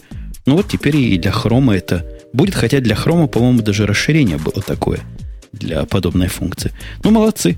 Функция полезная, хотя о чем тут Нет, хвастаться? Подожди, причем эта версия, это, если я правильно читаю то, что там ты положил в блокнотик, а, значит, для того, чтобы синхронизировать, надо скачать бета-версию, бета-версию, то есть это уже точно надо как-то отдельно ходить скачивать, установить ее и вручную включить авторизацию через Google. То есть это э, Напомни мне, пожалуйста, по-моему, это ты жутко испугался э, синхронизации а, точнее, аплода твоих букмарков в Google? Нет, это, наверное, Бобук был. Он такой пугливый у нас. Не, ну ты тоже, по-моему, что-то там испугался я, я и тоже пугался. Нет? Не помню, не, не помню, Бобук Ну, это ругался. год назад где-то было. Ну, здесь помню, там не помню. Понятно. То есть, во-первых, ну, в общем, у меня так мысль такая, что те, кто знает, что букмарки можно синхронизировать, те их синхронизировал спокойно, без всякого участия Google в этом процессе. Заранее, давно. Google Chrome, который мы тут с вами рассказываем, он еще две новости вызвал. Во-первых, по процентикам он приближается к Apple Safari и растет быстрее, чем все на свете вместе взятое. Во всяком случае, по их собственной статистике. А во-вторых, разработчиков наградили как следует и сделали их миллионерами в честь признания замечательных заслуг перед обществом и человечеством. Вот тут мне очень жалко, что там нет э, с нами Бобука, который очень хорошо посчитал на минувшей неделе, а, сколько же там народу задействовано в небольшой по масштабам Гугла разработки этого самого Chrome. Потому что этот самый Chrome, судя по всему, разрабатывается небольшой командой на что-то там в районе 200, 200 разработчиков, некоторое количество тестеров, там, менеджеров и так далее и тому подобное. То есть, в общем, в сумме, наверное, ну, под, под тысячу человек там под него занято. И теперь каждый из них стал миллионером. Так что давайте, идите в тестеры Хрома, хотя Хром уже вряд ли получит второй раз награду. Идите в какие-то другие тестеры Гугла, и будут вам длинные миллионы. Но то, что он к Safari приближается, ну, молодец. Хотя рынки сравнивать как-то не очень корректно, но тем не менее. Подслушайте, а почему некорректно? Чего я сказал? Safari-то тоже под Windows бывает. А вы меня не поправили? Из уважения, наверное. Должно. Ну, потому что у нас у всех есть Apple, и ни у кого нет Chrome. Ну, каждый нам тут тебя поправлять. Вот. А, в этой же статистике идет речь про Explorer, и очень отличная э, статистика, что если учитывать, что там у седьмого Explorer 18 там, процентов, 18,16, у восьмого 18,12, но если учитывать совместимость, режим в Explorer 8, то можно там 20,54. Вот восьмой Explorer под XP вообще невозможно использовать, если не нажимать кнопочку «Эмулировать Explorer 7». Это, это не просто... проблема э, XP или Explorer, кстати говоря. Это проблема сайтов.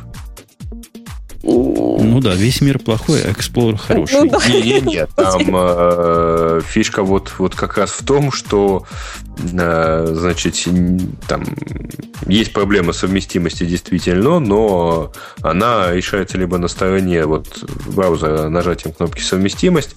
Угу. А, ну, все-таки там, ребят, ну там с нуля переписан движок-то, в общем-то.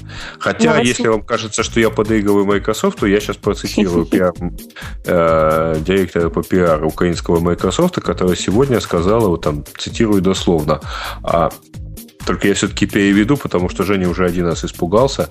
А, а, про то, что... Давай по-украински, я переведу на русский. Ну, я хотел... У вас директор Microsoft говорит по-украински? Ну, естественно, это Microsoft Украина. А директор, э, пиар-директор. Так вот, э, она сказала, что э, IE8 это самый безопасный браузер, и это не смешно. Это правда. Я, я бы все-таки немножко ее фразу на литературный язык перевел бы так. Это не так смешно, как кажется. Ну, ну, в общем, не знаю, честно. Вот был бы Петя, он бы, конечно, бы э, объяснил бы нам, что это совсем не смешно, это действительно правда. Вот. Ну, вот не знаю. У нас, похоже, тут намечается некоторое количество Windows 7 локально в корпоратив, на корпоративных машинах, поэтому, возможно, я смогу сказать это более обоснованно. Смех смехом, а у меня Windows 7, которая стоит в виртуальной машине и которая переползла из Fusion в Parallels, так вот там я совершенно осознанно отдал отдал браузеру по умолчанию Explorer, потому что Chrome в параллельсе выглядит совершенно ужасно. Это какой-то сговор, видимо, параллельса и Microsoft. Chrome он не, не дорисовывается до конца. Его заголовок частично виден. Короче, не пользовательский, не юзабельный вообще. А Explorer, ну, в общем, работает. Ладно, пусть себе работает. Поставил я себе этот самый параллельс, там еще и Касперский внутри есть. Меня удивил Касперский, он не очень портит производительность машины. Я не знаю, делает ли он что-нибудь при этом – но морально он меня поддерживает. То есть, раз у меня есть винда, значит, должен быть Касперский. Я так понимаю, такая религия. Не обязательно. Сейчас у многих у кого есть Ты винда, не понял, это не религия, это язычество, безусловно, потому что Касперский – это жертвоприношение твоей системы в винде. Ну, оно оказалось не такое уж чудовищное, как я ожидал. Когда Жертва была недостаточно кровавая. Когда-то NAV сильно занимал всю систему, и казалось, что все как раз для того и разработано, чтобы вирусы вылавливать, а, а не работать в параллели с этим странным, но важным процессом. По поводу странного. У нас тут есть тема, на которую Грей наверняка чего-то скажет. Он большой противник HDTV, как мы помним. Он говорит, HDTV не надо. Оно должно умереть. А вот теперь ему в пику UHD Типа Super HD даже не супер, оно как-то у них называется, как-то они его называют ультра. Ультра. Угу. Ну, угу. Грей. Грей. Грей. Ну что, я вот это вот сейчас быстренько пытаюсь по диагонали прочитать, что это такое. Я хорошо, ладно, я а, расскажу. Это, да, давай, э, собственно, ну, мега-супер-пупер HD TV, у которого разрешение аж э, там 7680 на 4320. Вот, э, фильмы, которые на нем можно смотреть, они умещаются там на несколько терабайт, но их можно также сконвертировать где-то под 300 гигабайт. Диагональ примерно у таких, э, собственно, мониторов будет э, под 11 метров. Вот, и в данном случае, во всяком случае, ну, это китайцы сделали, собственно, и пока их можно использовать только, и используют только в кинотеатрах. Там обалденная э, система звука поддерживается, то есть там 10 колонок на уровне ушей, там сколько-то, э, система называется 22,2 вот, мультиченнел там и так далее, саунд, вот, э, там якобы три измерения, то есть на уровне ушей там 10 колонок, потом выше там, я точно цифры не помню, может кто-то посмотрит и скажет, вот, э, на уровне ушей там энное количество колонок, ниже ушей э, тоже, и еще есть низкочастотные и супер низкочастотные колонки, то есть там помимо обалденного изображения еще и классный звук. Вот. Но я не знаю, кто будет хранить э, фильмы такого разрешения. 300 гигабайт, ребята, это, по-моему, сейчас, ну, круто. По-моему. Я вот все это время, пока ты рассказывала, я в себе копил заряд вот... Э, Оптимизма. Нет, вот... Э, яда, яда. Джона Дворака из э, замечательного твита, а, потому что у него есть коронная, одна из коронных фраз, по крайней мере, от него, я слышал ее там, ну, раз по 10 несколько. А, у него любимая фраза «Who needs this crap?» вот. А я тебе скажу, посмотри, у тебя дома, у меня дома телевизор размера 40, по-моему, 2 дюйма, у которого HD, Full HD разрешение. А теперь представь, ты пришел в кино, и тебе показывают нечто, которое всего лишь в 7 раз, ну, не в 7 раз, тут трудно площадь, но диагональ во сколько раз? Наверное, в 7 или в 10 раз больше. При том, что и диагональ пропорционально экрана больше. Что-то такого удивительного. Я хочу так же хорошо и в кино видеть, как я вижу дома, если кино цифровое. Не, подожди, в кино ты, положим, так, так все равно и видишь, а, но тут-то речь идет, наверное, о том, что это домой все предполагается Куда? понести. Ты, ты, ты видел размерчик 600 дюймов, да? Screen size 600 дюймов. У меня стены такой нет. То есть, если и стена есть, но придется окна закрыть. Нет, так подожди, ну вот смотри там. А, в 4 раза больше э, резолюции Blu-ray, да, разрешения. То есть там 7 680 пикселев там, на 4320. Ну, что, вполне, в принципе, в доме-то поместится. Вот. Окна, конечно, придется закрыть в любом случае. А, но а, вот там Маринка, ты спрашивала, кто будет хранить 300 гигабайт или несколько да, терабайт да, да. видео, а у меня другой вопрос, где он его будет хранить? Ну, тоже такой вопрос. То есть, где он будет хранить 300 гигабайт, если емкость Blu-ray, вообще говоря, 50 гигабайт, Подожди. и это полностью? 300 гигабайт, это мы сжимаем 25 терабайт, и вот. получаем 300. Вот. Ну, подождите, речь идет, речь идет о... фильм 20, на 25-50 гигабайт. Вот это емкость Blu-ray диска. Вы оба Все. бежите поперек паровоза. Потому что речь идет о том, что технологии это дебютируют в следующие 5-10 лет, а кто знает, какие объемы э, сториджа или чего там к тому времени придумывают, будет через 5-10 лет. Может, нам 25 терабайт или 300 терабайт, или, или терабайт-терабайт покажется смешным количеством. Мы да. прекрасно все помним времена, когда диск на 5 мегабайт мы, некоторые из нас, самые старые. Так а дискеты, я помню дискеты Нет, ну, 3,5. 5 мегабайт это был... На 5 мегабайт, то это было большим, так сказать, ощущением того, что ты сидишь на советской машинке под названием «Искра», а не за, за зарубежным ее аналогом, ну, точнее, наоборот, прародителем под названием IBM PC XT.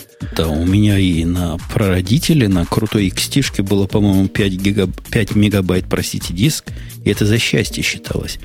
А с 5 мегабайт сейчас мы на терабайты перешли и, и глазом морокнуть не успели. То есть, бог знает, какая нас еще в будущем революция ждет. Может, все эти ну, терабайты действительно ерундой Давайте покажутся. уравновесим, потому что ожидается, что эта штука вообще-то э, в самом, ну, в самом примитивном разрешении своем э, начнет э, вообще контент в этом разрешении начнет появляться в 2017 году. В 2022 появится этот контент в High Resolution Technology, то есть вот 8 тысяч пикселей или как 8К, как они это называют, то есть вот 16 раз больше разрешения, чем Blu-ray. И ожидается, что к 2021 году а, проникновение э, этой вот технологии составит столько же, то есть 5%, а, сколько сейчас занимает HDTV. Ух, Ух. Ну, в общем, ждем, в общем, ждем счастья своего. Да, в общем, ждем счастья. А, как, я пытаюсь сейчас понять, а это какой по счету будет выпуск Радио Тик, где мы будем это рассказывать? И сможем ли мы что-то говорить сквозь... 320 а, а, Сквозь забитые каналы вот этим телевидением. По поводу забитых каналов. Не знаю, не знаю, нет. Мне представляется, что у меня-то будет борода, у тебя, понятно, будет двухдневная щетина, но вот у меня что будет тогда? Будет борода и не будет волос на голове совершенно точно. Торрент-трафик перестанет забивать каналы в ближайшем будущем. Это не через 10 лет, а вот завтра. Послезавтра... Это, я так подозреваю, что это будет из, как раз вот для того, чтобы забить каналы вот этим контентом. Да, компания, не компания, да, компания BitTorrent украла у моего подкаста название для своего нового протокола, который называется UTP. И я на них уже подал в суд, так что адвокаты над этим работают. Вот UTP протокол э, поддерживается прежде всего программа uTorrent 2.0. Говорят, один из самых популярных торрент клиентов. Он есть, кстати, и для, для нашей mm-hmm. операционной системы. Я не знаю, насколько 2.0. 2.0, по-моему, и близко еще нет. Нет, Ти... там бета 0 чего-то, там 0.7, кажется. Там еще 0, до, 9, до 1.0 не дотянуло. Да. Сказано, что протокол этот UTP позволит разгрузить каналы связи. Провайдерам больше не придется блокировать или ограничивать торрент-трафик. О чем они говорят, понять не так, чтобы просто. Видимо, все-таки не о загрузке каналов речь идет, потому что если вы хотите качать на полную катушку, вы таки сможете, наверное, с протоколом UTP качать на полную катушку. Скорее всего, речь идет о более дружественном поведении для всего сетевого оборудования по пути. Он не будет вешать раутер, не будет открывать миллион коннектов и не будет так агрессивно использовать всю вашу сетевую инфраструктуру. Но, во всяком случае, это мое предположение. Ну, скорее всего, речь идет о количестве соединений, да. Сокращаться скорость закачки шторрентов-то будет? Почему их любят? Потому что оно быстро закачивается – ну, собственно, и Нет, все. А, и бесплатно. Там понимаешь, в чем дело, э, Мэнка? Если очень просто, я не буду там вдаваться и говорить там, тонкими всякими словами сетевыми. А там проблема в том, что в тот момент, когда он скачал первый килобайт информации, он начинает его раздавать. И, а для раздачи он э, открывает массу исходящих соединений, массу сокетов, грубо говоря, занимает. Угу. И канал может использоваться небольшой но количество исходящих соединений, количество соединений, которые этот клиент пытается установить, а, таково, что, вообще говоря, обычно первым падает ближайший роутер. Я не раз видел, как там нормальная 100 мегабитная сетка кладется полностью одним э, клиентским компьютером, у которого просто вот банально там вот фильм пошел раздаваться. Здравую идею высказывает слушатель Мик с длинным номером о том, что, возможно, это попытка реализации транспорта на UDP, действительно, это была бы разумная попытка, потому что TCP с таким количеством каналов, ну, я вполне себе понимаю, почему он тяжел не только для раутеров, но и для компьютера. А UDP тут как бы просится. В таком протоколе распределенном UDP оно самое было бы оно. Я не имею никаких, к сожалению, подробностей технических, чего ж. О Они, чем там речь идет. нигде и не говорят. Я ходил по их сайту. Э, просто вот громко рассказывается, что да, теперь все будет круче, но ну, каких-то особых деталей не рассказывают. Раз уже вышел uTorrent 2 или собирается выйти uTorrent 2, то должны быть технические подробности. Надо сорцы покопать, а сорцы биторрентовских родных клиентов, они на питоне, так что покопаем, посмотрим, чего что они ты. такого на, на, напридумывали.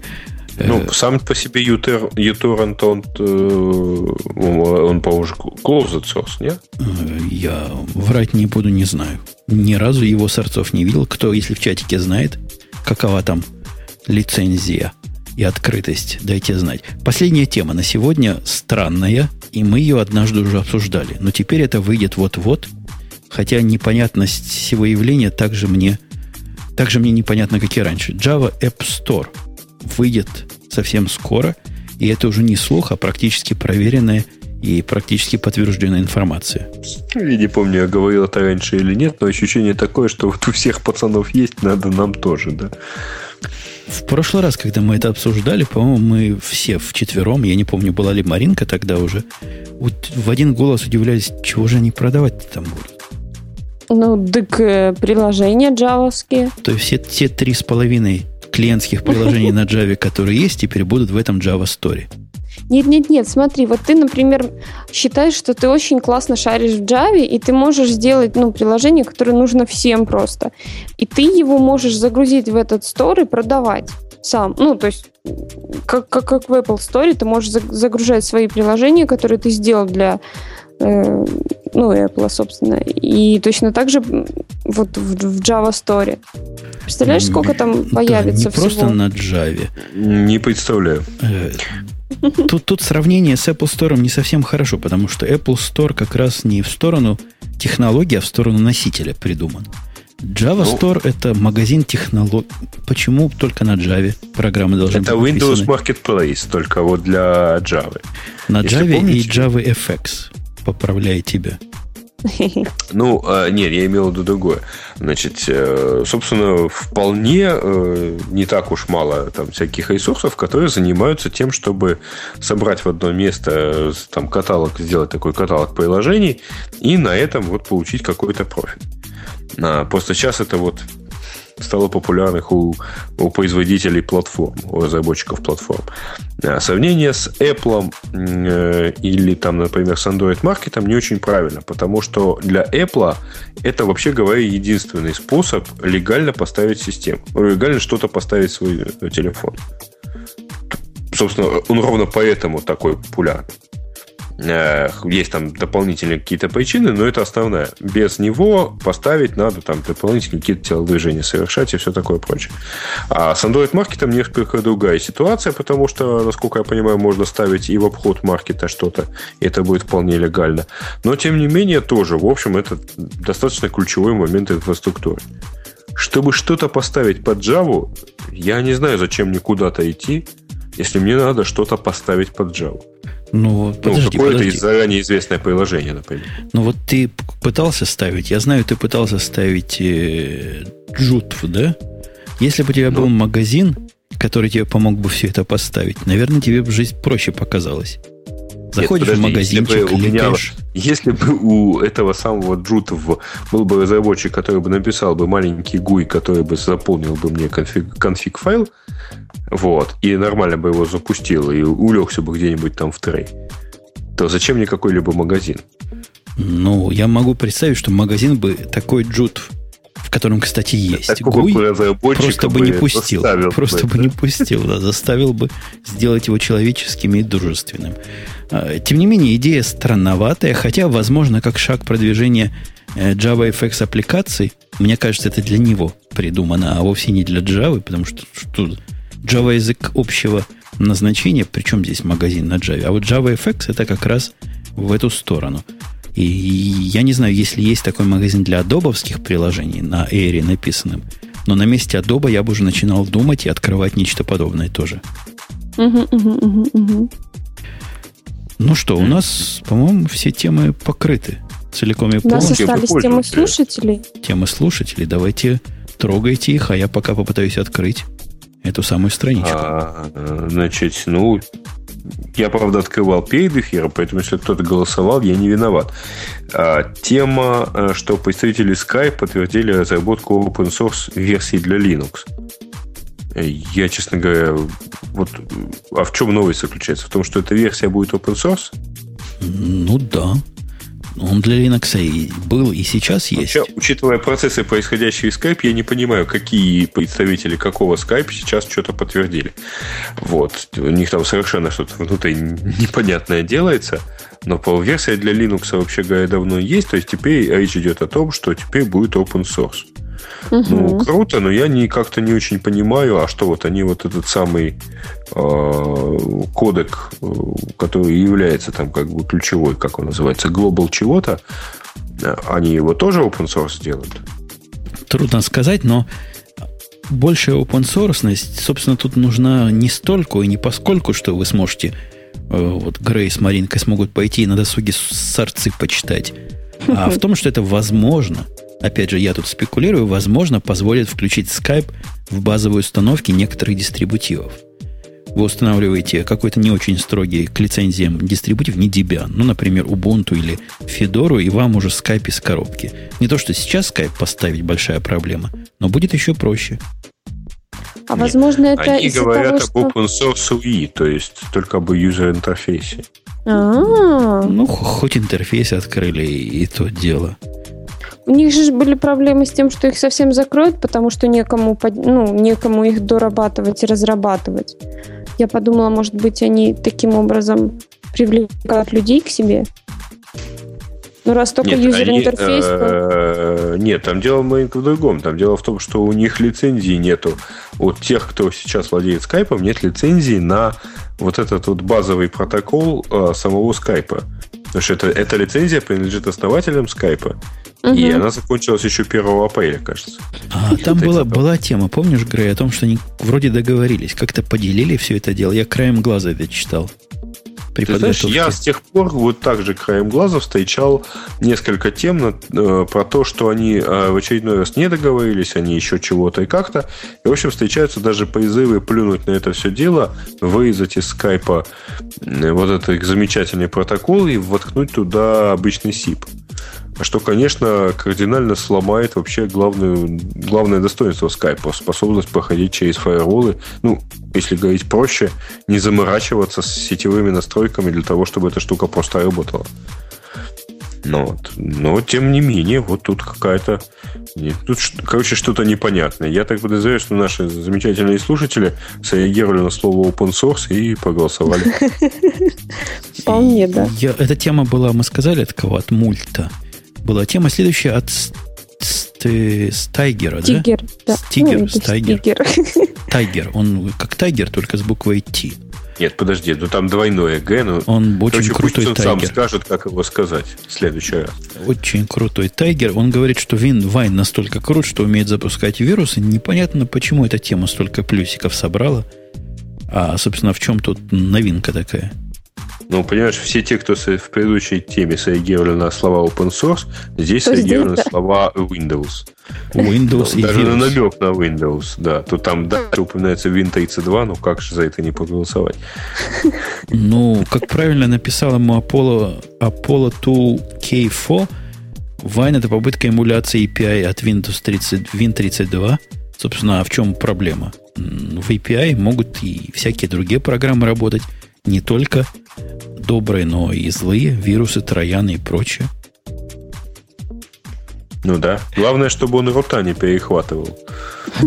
Кстати, по, по поводу, Из-под Вайна, по поводу Вайна, э, к Вайну не относящийся, когда ставишь параллель, он тебя заботливо, у него есть такая заботливая опция изолировать э, виртуальную машину полностью от твоего мака.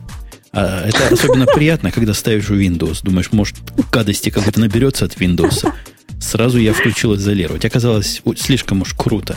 При этом файлами обмениваться нельзя. Пришлось открыть. Но идея хорошая. Загнать его в тюрьму, и пусть там сидит и, и сам загнивает. Да. Это джейл, только надо виртуальный интернет-порт придумать, чтобы туда воткнуть ему отдельный провод, нет? Что там у нас следующее есть по, по списку? А, Антигравити сообщает о том, что распространение видеопродукции на различных картах памяти идея отнюдь не новая. Но сейчас за дело взялись такие компании, как Paramount и Kingston. И, в общем, вероятно, это свидетельствует о каких-то серьезных изменениях. Ну, то есть речь идет о том, что ну, ты знаешь, да, что Paramount будет распространять фильмы, грубо говоря, не на э, дисках, а на SD-карточках и ну, USB-флешках обычных. И сначала вот сейчас выйдет э, фильм «Трансформеры», на флешке Kingston э, в 4 гигабайта и за 30 долларов. Вот. и предполагают, что впоследствии эту флешку или накопительную SD-карточку можно будет использовать по прямому назначению, то есть убрать оттуда фильм и, собственно, что-то делать. Но фильм, я надеюсь, будет лицензионный. Нет, ну, наверное. наверное. А, кстати говоря, как они реализуют защиту от копирования? Да, я думаю, никак не реализуют. Они, в принципе, этим-то уже и особо не заморачиваются защитами. Нет, ну... Фильм явно пережатый. Это не, это, это не DVD, да? Это, наверное, какой-то сжатый... Хотя, может, Почему? DVD, DVD да, 4 DVD. гигабайта вполне. Ну, 4 гигабайта нет, это не совсем DVD, потому что, Нету скорее DVD. всего, DVD-версия, она на 8 гигабайт, то есть double layer на DVD влазит. А, подождите, 30 долларов. А, Жень, а сколько у вас стоит флешка-то, в общем-то? Ну, флешка Я, давно... на 4 на 4. гигабайта денег вообще не стоит. Бесплатно ну, вот у нас раздают. тоже. У нас сколько? 120-120 гривен это... 3 доллара, наверное, можно купить. Нет, подожди, 120 гривен это все-таки там долларов ну, скажем, 15. Я просто тут э, недавно умудрился выйти, у меня в кармане был, оказался, был фотоаппарат, но оказалось, угу. что флешку из него я оставил в ноутбуке э, в номере гостиницы. И я шел-шел, и пошел, достал фотографировать, понял, что она без флешки, что делать? А рядом был магазинчик, вот там сотовые телефоны и все такое прочее. Я зашел и попросил карточку на гигабайт. Ее долго искали, сказали, извините, нету, есть карточка на 512 мегабайт, Неизвестно, как она у нас осталась, но надо посмотреть цену. Должна быть смешная. Они посмотрели, сказали, да, действительно смешная, 15 А, ну, то есть это, это вот там пластик доллара? стоит немного. Да, два, это два. причем вот пластик, да, 2 доллара а, пластиковая упаковка, вот куда это кладется, примерно столько и стоит. Да ладно, но за 2 доллара можно 4 гигабайтную наверняка найти. Ну, Какой-нибудь фирма знаешь, PNI. А, а ты пошлины не учитываешь. Правда, она а, работать не будет? Нет, это была Кингстоновская, она, собственно, у меня до сих пор есть. Причем, продав это мне, сказали, а, а есть еще, еще одна есть, на 256, говорит. Должна где-то в районе 7 гривен стоить. У меня есть на 64 и на 128 дома. Не, ну у меня есть и, по-моему, даже где-то меньше, на 16. На 16? Ну, вы мериться, мериться будете. У меня есть такой прибор, который умеет звук записывать. Называется Zoom, по-моему, 1 или Zoom 2. У него в карточке такого формата, у которого максимум, я не помню, как называется формат, но максимум был 64 килобайта у этого формата. И у меня есть оригинальная карточка, которая с ним шла. Очень такая Обалдеть. Это однобитовый звук, который, да? Ну да, ну, в общем, крутая штука, конечно. Но у меня просто возникла идея, что там примерно в данном случае флешка половину стоимости занимает. Ну, скорее всего, да, ну, это не, не, не совсем DVD, но, в общем, штука меня только другое беспокоит. А, а это, я же правильно понимаю, да, что это в основном для проигрывания на компьютерах? По-моему, исключительно, потому что куда Логично. еще втыкать? Телевизора с USB-входом, который умеет проигрывать. Есть, э, USB там проигрывать, ну, точно есть. А, там... Не, ну в Apple TV есть USB-дырка. То есть в Apple TV можно воткнуть, если он хакнут, и можно оттуда прочитать, если он как диск отформатирован. Ну и, и чего? Какая-то безумная идея. То есть похоже на рекламный ход. Кому такой надо, не очень понятно. И не очень новое это, потому что у меня у меня есть несколько фильмов на DVD, которым в комплекте, правда, не флешка шла, а еще один диск, на котором было записано AVI пережатый файл для компьютера. Ну, вот такой AVI вариант. Который? Да, чисто AVI файла, который на флешке подается. Звук в таком виде уже продавался кем-то давно. Я помню, какая-то музыка да. продавалась так. Мадонна продавалась так ну, альбом новой Мадонны продавался на SD-карточках. Была а, такая. Нам в чатике меня поправляют, что LG телевизоры новые идут с USB. Нормально DivX оттуда играет. Ну, я LG телевизоры за телевизоры не считаю. Какие LG за фирму не считаю. Не телеви... не... Есть такие не телевизоры, у которых есть такой вход, да? Поэтому, поэтому ничего сказать не могу. У меня в Sony такой дырки нет. Хотя бы, наверное, было бы полезно. Прямо к Sony подключить жесткий такой, очень жесткий У тебя диск. Full HD, да? А, Full, по идее, по-моему, где-то есть и с USB умеет играть вот всякие э, такие китайские проигрыватели типа BBK, Xora и так далее. То есть вот они тоже так много чего умеют. Ну, возможно. Возможно, для таких флешкой понадобится, хотя мне все-таки это кажется я странным. Я представляю компанию Paramount, которая выпускает флешки для нужд китайских потребителей их контента. Особенно трансформеров. А, объема, объема мало. Ну, что это такое? Сегодня DVD это уже вчерашний день. Красиво сказал. Сегодня это уже вчерашний день. А сколько вы на флешку сунете? Флешка, которая размером в Blu-ray, вы цены не сложите. Так что дешевле будет Blu-ray диск за 20 долларов. Ой, я тут давеча видел флешку размером емкостью в 64 гигабайта. Вот. У меня дело в том, что есть 16 гигабайтная, купленная И относительно давно. Вот. Ты 64 видела гигабайта? Нет, не видела. Это такое ощущение, что это вот распухшая такая флешка, потому что такое ощущение, что внутри 4 такие флешки действительно. Ну, много гигабайт, почему? Да, и она, правда, она такая распухшая. Вот. То есть, а реально вот просто большая такая вот, в пол руки флешка. Такая, ну, 64 гигабайта, да. Ее страшно, честно говоря, наверное, в руки брать и вставлять. То есть она явно больше, вот, чем какой-нибудь USB-модем там тайже. Жаль, жаль, Бобука нет. Чего у нас, чего у нас следующий идет? Следующий у а. нас кто? Ставр у нас следующий, как я понимаю, про то, что таки будет много языков, поскольку ICANN утвердила регламент э, предоставления многоязыковых доменных имен. Э, в частности, речь идет о доменной зоне .rf, которая вот сейчас вступила в первый как бы, ну вот, там, по-моему, в течение ноября начнется первый этап предоставления имен, э, вот, регистрация имен в этой доменной зоне. РФ это Российская Федерация? Ну, а как ты думаешь? Mm-hmm. Ну, уже не пойдет, уже не, не пойдется делать вид, что РУ это видно Украина. Да? Мужики против. В лице меня. Я думаю, и, и Маринки. Маринка, мы с тобой как два мужика против ведь этого Но глупости. придется. Что, что это такое? С языка на язык переключаться.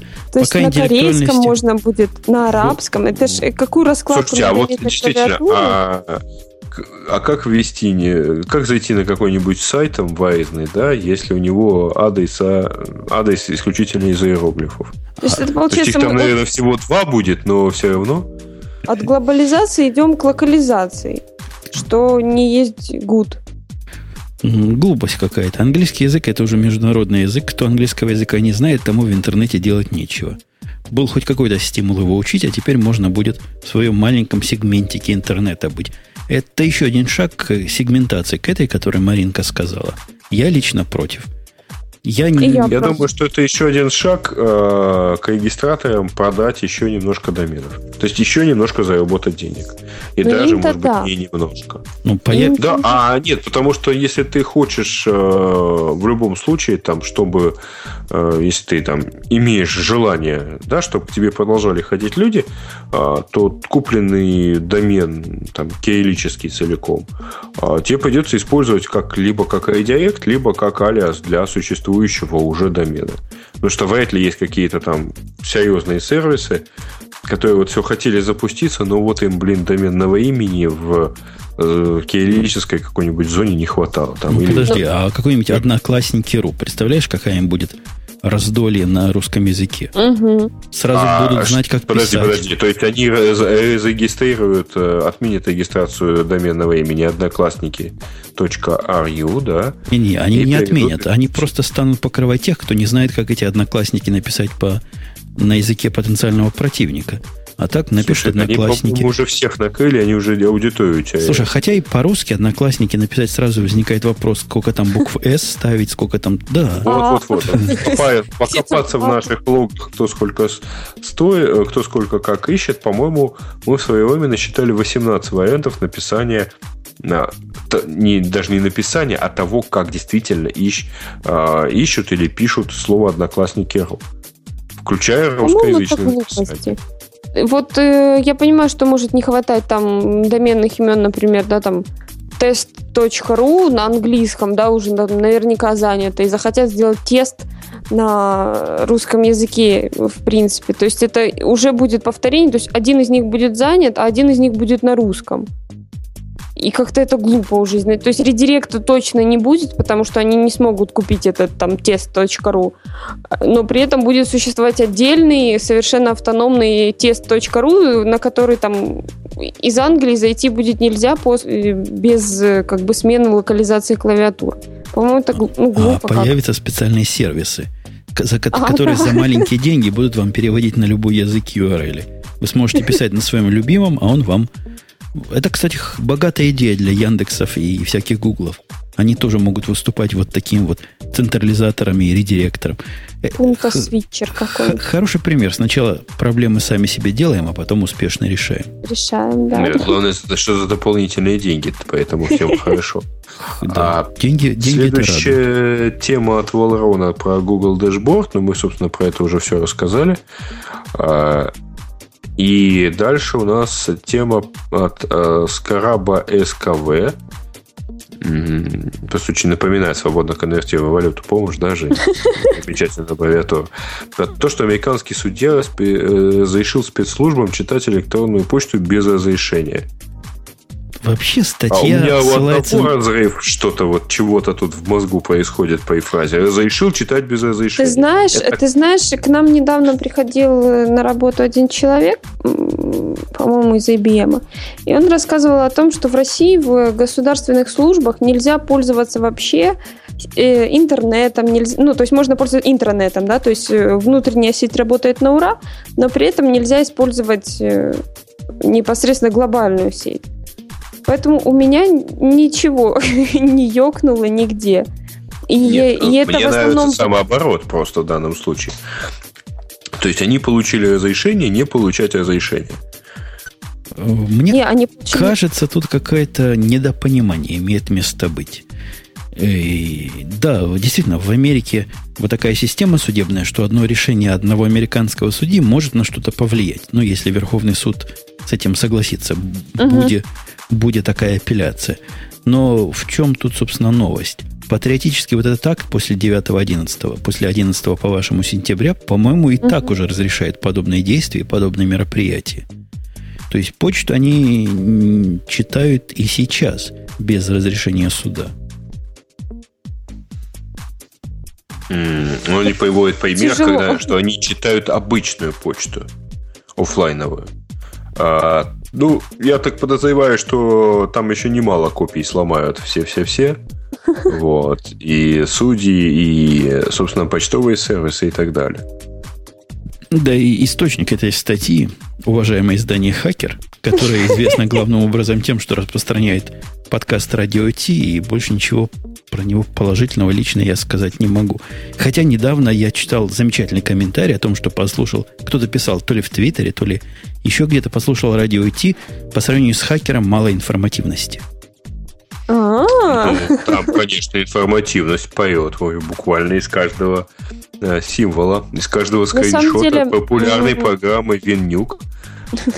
По поводу э, почтовых служб сейчас очень много контор как бы запрещают в принципе использовать любые почтовые сервисы, у которых идет э, веб-интерфейс и хостинг, собственно, информации где-то на стороне, э, вплоть до того, что на, на Gmail у нас, например, нельзя отправить письмо с приотаченным каким-то файлом. То есть можно только отправить текст а файлы оттачить уже нельзя. То есть это запрещено как бы ну, настройками сети, грубо говоря.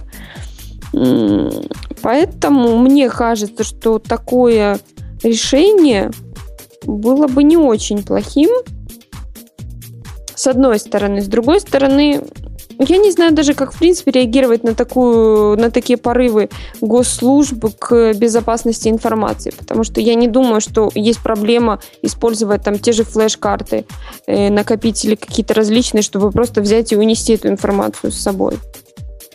Э, тоже мы это как-то обсуждали. Это способ э, для того, чтобы вылавливать честных террористов. Террористы, которые менее честные, найдут, как общаться э, так, чтобы их имейлы прочитать не могли. Честных или глупых. Угу. Есть у нас еще что-нибудь высоко... Да больше, да в общем, нет, там дальше, нету, в общем, и так уже как-то веловато там голосовали. Видимо, все заслушивались в вашем, в вашем прошлом гиковским выпуском. Да, да, да. да. Ой, такая прелесть. И как-то тут вот активность в комментариях и... Или это вообще общая такая, общее затишье. Заболели все. Перед сезоном, перед сезоном праздников и продаж которые скоро тут у нас вовсю начнутся. Ну что, я думаю, мы, несмотря на отсутствие Бобука, э, свою норму на человека даже переговорили, потому что проговорили час пятьдесят без Бобука, что угу. ого-го, наговорились, аж языки отваливаются. И мне видится, это хорошее место начинать заканчивать. Вы не против? Мы поддерживаем. Нет, давайте начинать процесс а, окончания, начала, завершения подкаста. Точно. И начинается он, как обычно, традиционно, с того, что я напоминаю, что это был подкаст Радио Ти, сайтик у которого radio-t.com, на который любой и каждый может зайти, написать тему, почитать, чего другие люди предлагают, и даже там проголосовать. По OpenID можно за, за залогиниться, регистрации никакой не надо. И будет вам счастье. А с нами были ведущие в немножко суженном, но тем не менее достойном составе. Была Маринка из города Киев и был Грей из почти города Киев. Ну и все это зачинал, вел, зажигался, и, по всей видимости, теперь у него от этого отваливается язык, как он только что признался. Э, а это был Умпутун из славного города, где-то там вот под Чикагом э, есть такой город под названием Напервиль. 200 или 160 выпусков мы его слышим в этом эфире. Будем надеяться слышать еще 200 и больше. Мы же, в общем, замахнулись на то, чтобы в 2021 году рассказать про UHD TV, да? Когда он войдет в жизнь, мы тогда обязательно напомним. А мы вам 10 лет назад как раз об этом говорили. Все, на этом пока. До следующей недели. Надеемся, Бобук наш бедный починится и поправится к тому времени, и встретимся мы. Кстати, следующий выпуск будет у нас очень странноватый, потому что в следующем выпуске меня в этом самом Чикаго не будет. Как мы его организуем, пока непонятно. Я попробую техническую базу подкрутить. Либо вы без меня, либо я буду из далеких, далеких югов с вами тут общаться, сидя с птичками на заднем плане где-то во дворе снятого домика. Ух ты. Ага, на берегу, на берегу э, теплого океана. остаться в после шоу. Все. То есть теперь мы уже будем спрашивать, откуда ты теперь на это? Да-да-да. Точно. Не часто такая возможность вам предоставляется. Все, пока. До следующей недели услышимся. Пока. пока.